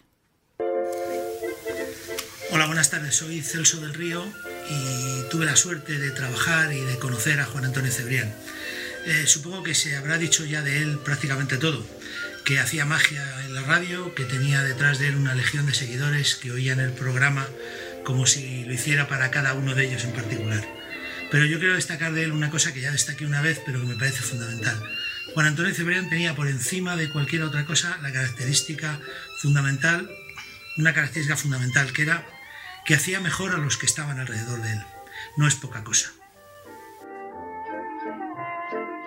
Es una satisfacción eh, poder estar, aunque sea a distancia, en este magnífico acto de homenaje a Juan Antonio Cebrián. Yo no lo conocí, a Juan Antonio personalmente. Mm, Yo lo conocí porque viendo alguno de los libros de sus publicaciones, eh, había en la mm, contraportada eh, del libro una reseña y hablaba de él mm, como, además de escritor, eh, que era eh, habitual en las tertulias eh, del Onda Cero que había en el programa de La Rosa de, de los Vientos y que aparecía él en sus pasajes de la historia, porque el libro era un recopilatorio de pasajes. Y yo lo vi y fue cuando me enteré de que estaba en la radio. Dije, bueno, voy a escuchar este programa, a ver, porque si es la temática es la que tiene eh, aquí también en el libro, reproducidos los pasajes de la historia, pues voy a oír en la, radio. Y así fue como me enganché, sería año 2003, año 2004, eh, por ahí. Y, y bueno, mm, como digo, no lo conocí, mm, me enteré el día del fallecimiento, el mismo día, porque iba a escuchar el programa que, que oía por las noches y me enteré de la fatal noticia.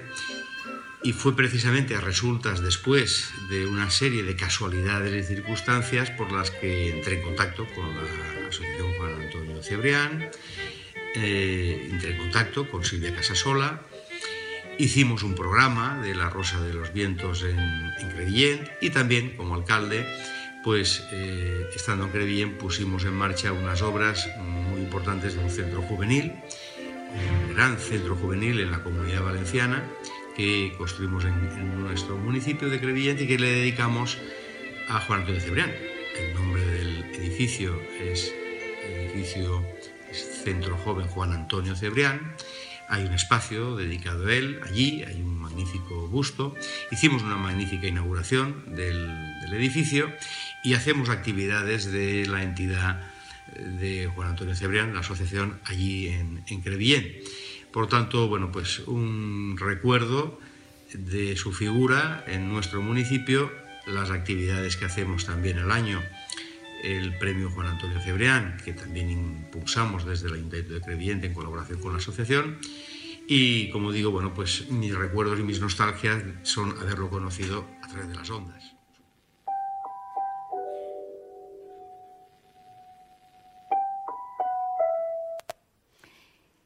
Y gente que ha participado en ese premio, en ese premio Juan Antonio Cebrián, como Guillermo Díaz, que ha estado, que fue finalista y está por aquí con nosotros, pero también hay gente que ha participado de jurado y que al principio también eran oyentes, después se hicieron colaboradores, y por ejemplo ha venido Javier Sanz desde Zaragoza, que fue miembro del jurado, y quiero que, que suba y nos cuente. Él es el, el creador de la página Historias de la Historia y la verdad es que se ha hecho un gran divulgador de la historia. Bueno, yo quería empezar cantando, pero claro, después de todo lo que ha pasado por aquí, eh, sobre todo... Sobre todo yo, claro. Voy a quedar en evidencia, ¿no? Porque aunque soy de Teruel y tengo un chorro de voz, eh, sé que no es muy agradable, ¿no? Yo quería cantar, o iba, a cantar, que no lo voy a hacer, eh, con esa canción que dice, pasarán más de mil años, muchos más... Perdón. Y lo canto. Pues dice la canción, pasarán más de mil años, muchos más, y el recuerdo de Juan Antonio permanecerá vivo. Pero es un recuerdo como el de ese maestro de la escuela que te llegó cuando eras niño, eh, que te hacía fácil lo que para, para otros era difícil, era, era diferente a los demás, te transmitía la pasión de lo que le enseñaba. O sea, un recuerdo como el del abuelo que reúne a sus nietos y al calor del hogar, él les cuenta en mil batallitas y ellos permanecen allí embobados, con la, con la boca abierta, y les, y les llega. Y ya para terminar, solo quería decir que eh, no es el momento ahora, porque esto no es nada extraordinario, eh, darle las gracias a Juan Antonio, pero yo siempre que puedo de ocasión eh, lo cito, eh, hago una referencia eh, a él y sobre todo le doy las gracias porque él me transmitió la pasión por la historia.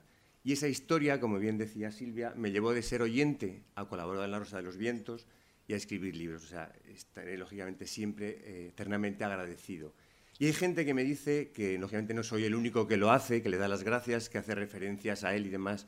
Y digo, es que es normal, porque no fue mi maestro, fue el maestro de muchos. Así que allá donde estés, fuerza y honor, Juan Antonio.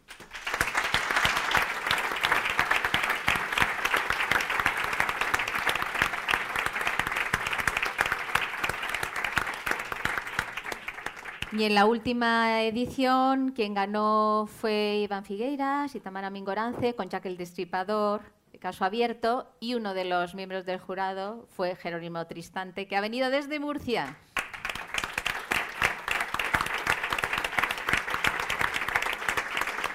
Hola, buenas noches.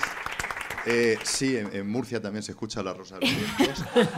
Eh, ahora me he animado, pero ha habido un momento que me estaba viniendo abajo porque yo en verdad venía con la ilusión de conocer a Carlos Canales y no llegaba. no llegaba.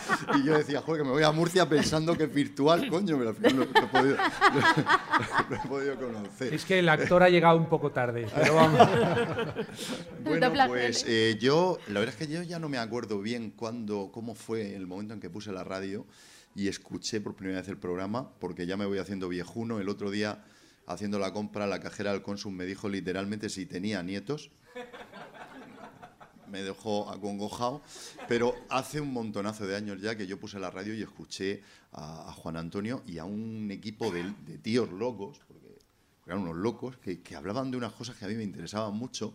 Yo ya llevo 18 años escribiendo novelas y cuando tú haces algo así creativo, pues como la música o escribir o contar historias, al final te sale, eh, te salen cosas eh, que vienen de las influencias que has tenido. Y ese programa, yo descubrí que, había tres cosas que, están muy presentes en las cosas que escribo, que eran eh, misterio, historia y ecología. Y esos tres ejes a mí pues, me, han marcado mucho. ¿no? Yo mm, era oyente de Juan Antonio y lo sigo siendo. Sigo, me duermo muchas noches escuchando los pasajes, los sigo escuchando. Alguien ha comentado que, que menos mal que hoy tenemos, gracias a la tecnología, podemos continuar escuchando estas cosas. A veces también me duermo escuchando a Jesús y a, y a Carlos en, en algunos monográficos de esos ya. Eso es algunos morbo, que ¿eh? me gustan, me gustan mucho. que, me, que me gustan muchísimo. Y, y bueno, es algo que, que yo creo que a mí me ha, me ha influido mucho, ¿no? En, eh, desde que tengo esta manía tonta de, de escribir historias y, y de escribir novelas, ¿no? Eh, sigo escuchando la fecha de hoy y creo sobre todo, eh, habéis comentado, yo soy docente y, y, pues todos eh, eh, tenéis algo en común y, que- y es que decís que, que fue un gran profesor, ¿no? Mm, yo hay otra cosa también que veo en él, que aparte de ser un talentazo, porque estos son personas que de vez en cuando salen, que son auténticos genios, detrás de todo eso había muchísimo trabajo. Eh, cuando tú escuchas los pasajes, algo que un tío ha hecho sin notas y, directamente y que sale así, tan espectacular, pues aparte de talento hay mucha lectura, mucho trabajo, que es lo que seguís haciendo todos. eh, porque os conozco y os sigo y, yo también lo hago. Entonces yo quería eh, terminar con una cosita de Neruda, que en realidad está tamizado por extremo duro, con lo cual mejor. que a mí me gusta mucho porque me- siempre me, me identifica mucho con lo que hago, con lo que hacéis vosotros y, y con lo que decía Juan, ¿no? que dice algo así como, eh, a ver si me acuerdo, así, eh, cumpliendo con mi oficio, piedra, piedra a piedra, pluma a pluma, pasa el invierno y deja habitaciones muertas, sitios abandonados. Yo trabajo y trabajo. Eh, fuerza y honor.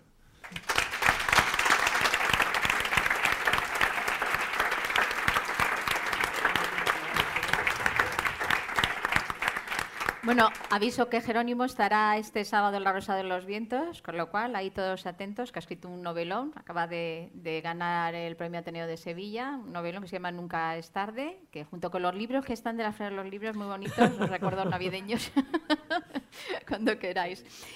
Y Jerónimo también formó parte del equipo V de verano con Martín, con Elena Merino, que está ahí también, y que ellos hacían un, pues programa estupendo en verano, sustituyendo la, la Rosa de los Vientos. Y otra persona que también formó parte del programa, amigo nuestro, y que ha querido dejar un mensaje y que fue colaborador es Javier Sierra, que acaba de ganar el Premio Planeta. Esto es una música deliciosa, perfecta, y, la culpable es Silvia Casasola, a la que dije el otro día, digo, eh, Javier Sierra eh, viene, se une a, la familia Rosa Ventera, va a estar con nosotros, búscame una música para Javier, piensa en él, y aquí está el resultado. Mi querido Javier Sierra, yo no sé si tienes devoción por Irlanda, pero esta música es eh, perfecta. Supongo que te gustará. Buenas noches. Es perfecta. Yo me siento muy bien en un programa que empieza hablando de Miguel Ángel y de Leonardo da Vinci y con una música como esta, vamos, que suaviza el alma. Mantener vivo el recuerdo de un gran amigo como fue Juan Antonio Cebrián es convertirlo en inmortal. Y esa alquimia, esa poderosa alquimia, la estamos consiguiendo entre todos. Eh, primero, eh, preservando su legado La Rosa de los Vientos. Segundo, manteniendo los libros suyos en librerías. El legado de Juan Antonio Cebrián es amplio, enorme y muy generoso. Y yo lo recuerdo no solo por eh, su trabajo, sino también por la bonomía, por la proximidad que tuvo siempre con personas que nos acercábamos entonces muy jóvenes al mundo de la radio. Yo estuve en turno de noche en alguna ocasión y sobre todo en La Rosa de los Vientos cuando Onda Cero todavía tenía su sede en el centro de Madrid, en el Paseo de Pintor Rosales, participé de sus alertas ovni, pero sobre todo mantuvimos muchas conversaciones sobre ese momento que a Juan Antonio le preocupaba mucho, que era saltar de la radio al papel, eh, poder trasladar al soporte impreso muchas de sus inquietudes. Y recuerdo perfectamente las reuniones que tuvimos con José María Calvín, eh, que había sido el editor de mi primera novela, de La Dama Azul, y de mi segunda novela, de Las Puertas Templarias, y que me estaba invitando en aquella época a que escribiera sobre la experiencia de Napoleón en la Gran Pirámide.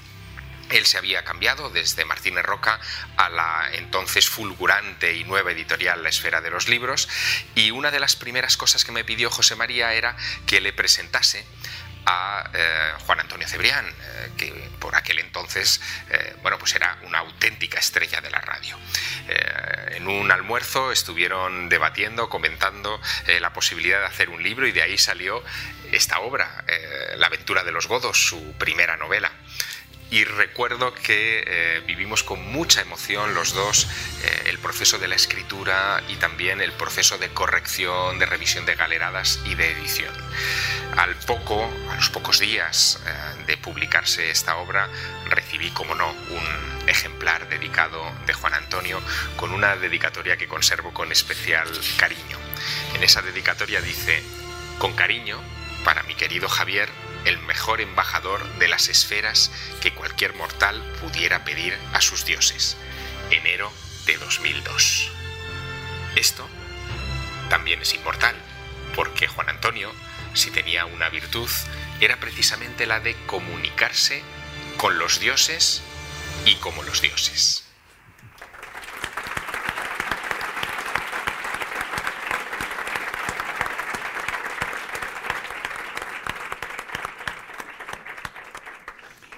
Bueno, estamos muy viajeros. Antes mencionaba Jesús que hay gente que ha venido de fuera, lo sé, y también de fuera ha venido mi querido Raúl Shogun, Raúl Chinovas, de Salamanca.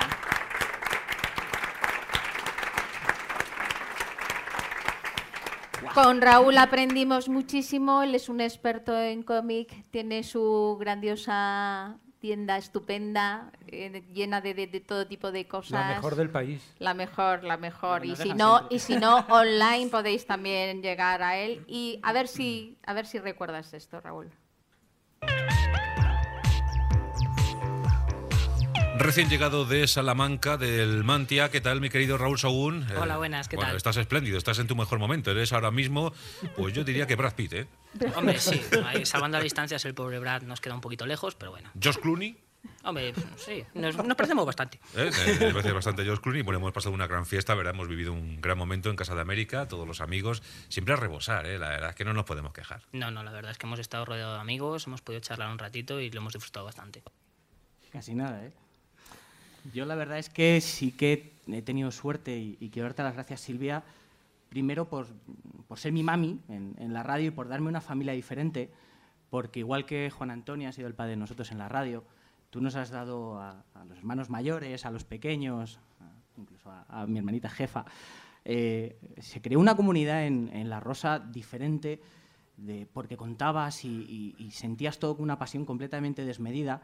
Siempre has intentado controlarnos a todos, aunque hayamos sido todos bastante desobedientes, todo se ha dicho. Pero sí que quiero darte las gracias por, por darme ese ratito, ¿no? por aguantarme justo antes de, de, entrar en la radio, porque sí que quiero confesaros que, que, Silvia me tuvo que aguantar vía carta, vía teléfono, me tuvo que colar en, en la Casa América con, con, la presentación de Fernando Jiménez del Oso y, y con Juan eh, para poder hablar con ellos. Le insistí durante meses eh, como fan y como oyente de, La Rosa eh, para que viniera a firmar a, la tienda y el momento en el que vino dijo, oye, mira, que vamos a tener que irnos y, demás. Y al final mm, nos tuvieron que echar el restaurante a las 8 de la tarde. Dice, bueno, ya te llamaremos, ya te llamaremos. Una tarde cuando me llamó Silvia de, oye, mira, que vamos a entrar en antena, que si te apetece y tal. Minuto de, ¿será ella? ¿Será coña? ¿No será coña? Cuando coges, resulta que es verdad y demás. Acabamos, eh, justo antes me dice Silvia, tú tranquilo, disfrútalo, pásatelo muy bien y tal. Eh, os puedo decir que pasé un rato justo antes de entrar fatal. Sin embargo, fue llegar Silvia y me dijo, adelante. Fue Juan y me dijo, hola. Ese momento de tranquilidad, de paz, de decir, todo es fácil, todo es sencillo, diviértete, es lo que nos ha dado a todos. Eh, cuando acabó y, me llamaste al día siguiente, ¿qué tal te lo has pasado y tal? Yo todavía temblando, dice, ¿repites? Ah, que, se repite. o sea, voy a volver a salir. Así durante 10 años y, realmente eh, todo lo que sé, todo lo que he podido compartir en, la radio, sí que quiero darte las gracias por todo lo que nos ha dado, no solo por todos los oyentes, sino porque, como muchas veces, eh, como decía antes Carlos, ¿no? esa parte B, esa parte B es estar cuando nadie te ve y cuando incluso estás ahí. Porque, confesiones, también hemos tenido alguna, los chistecitos, las coñas que hemos tenido en el control, sí que nos las ha dado. Sobre todo con Martín, que también hemos tenido alguna, alguna detrás de ese control, dándonos al, al hornacillo y realmente es un momento donde disfrutas. La radio eh, que nos regaló Juan y que nos habéis regalado todos ha sido de disfrute, de acompañamiento. Eh, esté donde esté, vamos a estar ahí. Vamos a seguir ahí y siempre contigo fuerza y honor.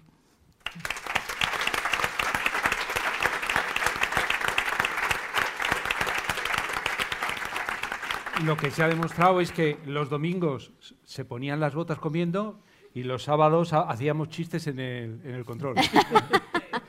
Has visto, ¿eh? Había un poco de todo, creo que daba ya. Bueno, estáis viendo una imagen donde Salva La Roca inmortalizó a las TES.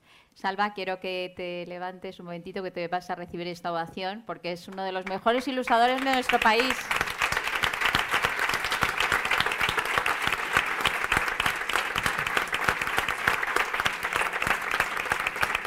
Él sin decirnos nada, creó esta ilustración en uno de los eh, cómics de Spider-Man, que también le gusta mucho aquí a mi querido Alex. Y, bueno, la verdad es que fue un detallazo y, nos encantó. Y hay una persona que le hubiese gustado estar hoy, de hecho estaba previsto que estuviera, que también formaba parte de la Rosa de los Vientos, y que, y que, pues bueno, tiene un bebé chiquitín y ahí llegó un momento que todo no, no se llega y él es Josep Guijarro. Y vamos a escucharle. Y ahora sí, lo prometido es deuda. Como hemos anunciado antes, hablamos con Josep Guijarro, un excelente investigador que nos ha dado grandes trabajos, grandes reportajes, buenas satisfacciones. Es uno de los que más publica últimamente. ¿Por qué será? Josep, buenas noches. Hola, muy buenas noches. ¿Por qué te buscan tanto, Josep? Pues no lo sé. Tenemos que preguntárselo en este caso a los editores. Hombre, por mi parte siempre estoy presto a explicar las cosas porque son numerosas los, sucesos y las aventuras que en, estos últimos años están sucediendo dentro y fuera de nuestro país y por lo tanto alguien debe de contarlas.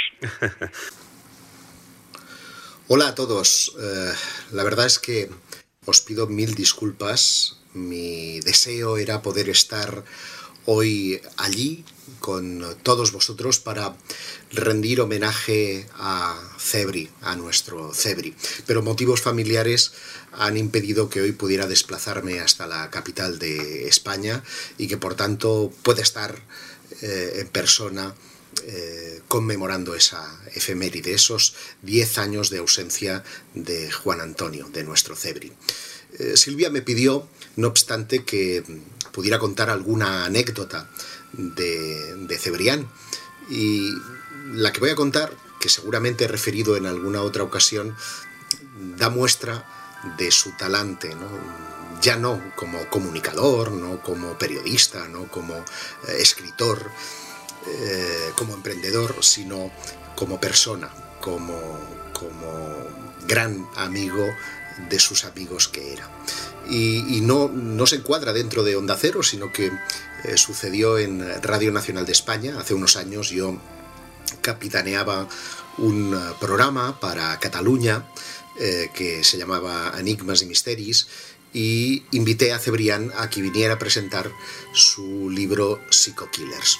No recuerdo muy bien por qué ese día también nos acompañaba otro amigo, otro fenómeno, otro comunicador que era Fernando Jiménez del Oso. Ambos si estuvieran vivos hoy eh, seguro que les llamaríamos influencers porque mm, son dos de los eh, grandes comunicadores que han impulsado mm, ese gusanillo que todos llevamos dentro a la hora de abordar eh, no solo los misterios sino también la comunicación de los mismos. Bueno, la cosa es que ellos estaban sentados, pues Cebrián a un lado, Fernando a otro, yo delante del micrófono principal y mi pareja Patricia estaba en el extremo opuesto, bastante alejada. Estaba jugando con, una, con un tapón de botella que, eh, haciendo el tonto, pues fue a parar a las manos de eh, Juan Antonio Cebrián. Y curiosamente, él, eh, que como sabéis era invidente, cogió como si fuera una chapita y ¡pum! se la lanzó a Fernando, que obviamente estaba frente a él. Lo curioso es que a continuación puso los dedos como si fuera una portería y lo que ocurrió a continuación fue, eh, pues bueno, absolutamente delirante, porque yo guardaba la compostura mientras los dos grandes monstruos de la comunicación estaban jugando a las chapitas, jugando a meter el, gol. Marca sin duda, ¿no? Eh, la forma y el talante en la que eh, Juan Antonio Cebrián abordaba todas sus cosas, siempre riguroso, pero nunca exento del sentido del humor. Desde aquí quiero transmitir un abrazo a Silvia, al pequeño Alejandro y, como no, a toda la familia de Rosa Venteros, de seguidores de Juan Antonio Cebrián, que me consta estarán dándole ese merecido homenaje diez años después de su muerte. Un beso para todos, un abrazo para los chicos.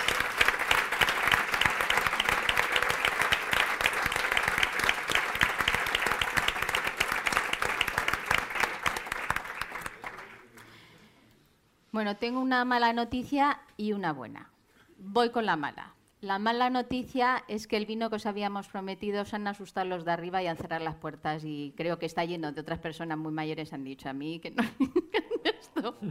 Se lo están bebiendo. Con lo cual, luego cuando salgamos de aquí, pues ya veremos dónde nos vamos metiendo cada uno, porque como lleguemos todos a un sitio, se van a asustar también, van a pensar que es una manifestación. Y Paco ha dicho que ya tenía el teléfono de los antidisturbios por si acaso. Quiero dar las gracias a todos, amigos, invitados, familia, por haber venido, de verdad. Muchísimas gracias a todos. Quiero dar las gracias a Daniel Alonso Casasola. Levántate, Daniel, que es el artífice de todos los vídeos.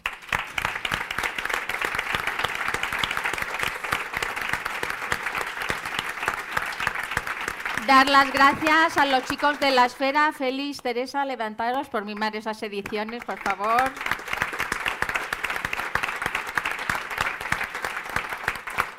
A Sinacoples, porque sin ellos, a Javier, a David, que los hemos vuelto locos, no hubiese sonado mago. Decían, mirad chicos, con la megafonía y aquí, vamos, nosotros, por favor. Acaban de venir de Estados Unidos, que lo he dicho, que han tenido una gira fabulosa, con un éxito fantástico de México. Chus, despierta. aquí con nosotros. Seguro, pero ahora vamos por ahí. Pero él dijo, yo estoy seguro, dice, ahora no voy a publicarlo porque si estamos ya justos, como lo publique esto ya puede ser, dije, no, por favor, no lo publiques, que ya sabemos que estamos, vamos, con una convocatoria tremenda. Así que yo os dejo ahora mismo con ellos para que pongan la guinda, porque hoy toca ser feliz. pues, eh, se sacan.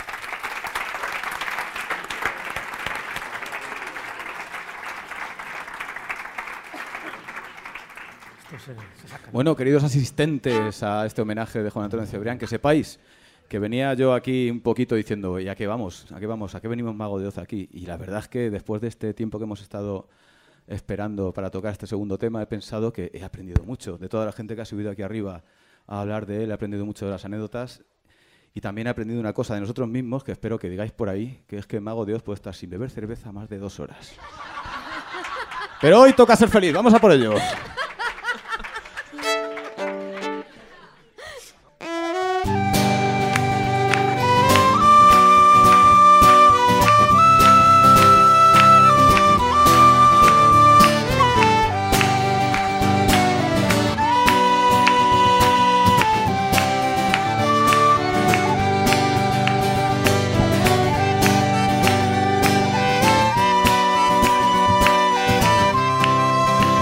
Los móviles y dar palmas.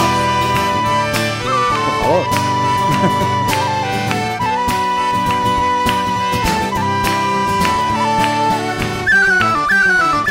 Cuando un sueño se te muera o entre en coma una ilusión, no la entierres ni lo llores, resucítalo y jamás des por perdida la partida, cree en ti, y aunque duelan las heridas curarán.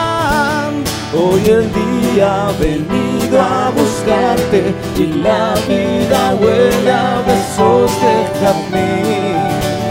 La mañana está recién bañada, el sol ha traído a invitarte a vivir. Y verás que tú puedes volar y que todo lo consigues y verás que no existe el dolor, hoy te toca ser feliz. Si las lágrimas te nublan la vista y el corazón, haz un trasvase de agua al miedo, escúpelo. Y si crees que en el olvido se anestesia un mal de amor, no hay peor remedio que la soledad. Deja entrar en tu alma una brisa que avente las dudas y alivie tu mal. Que la pena se muera de risa cuando un sueño muere es porque se ha hecho real. Y verás que, que, que tú puedes volar y que todo lo consigues y verás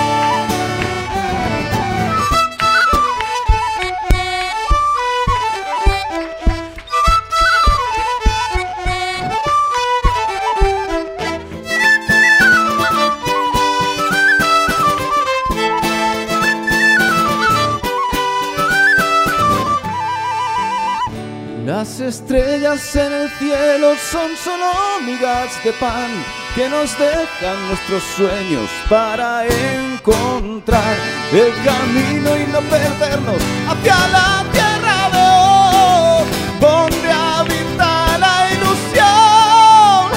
Y verás, venga que, que tú puedes volar y que todo lo consigues y verás que no existe el dolor.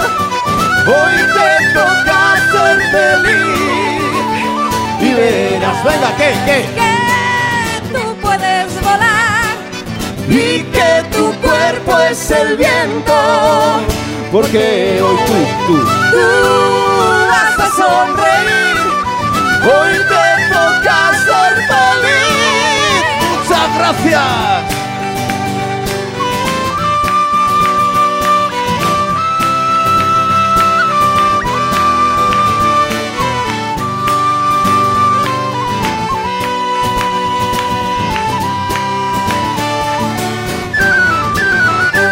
Ahora sí, gracias.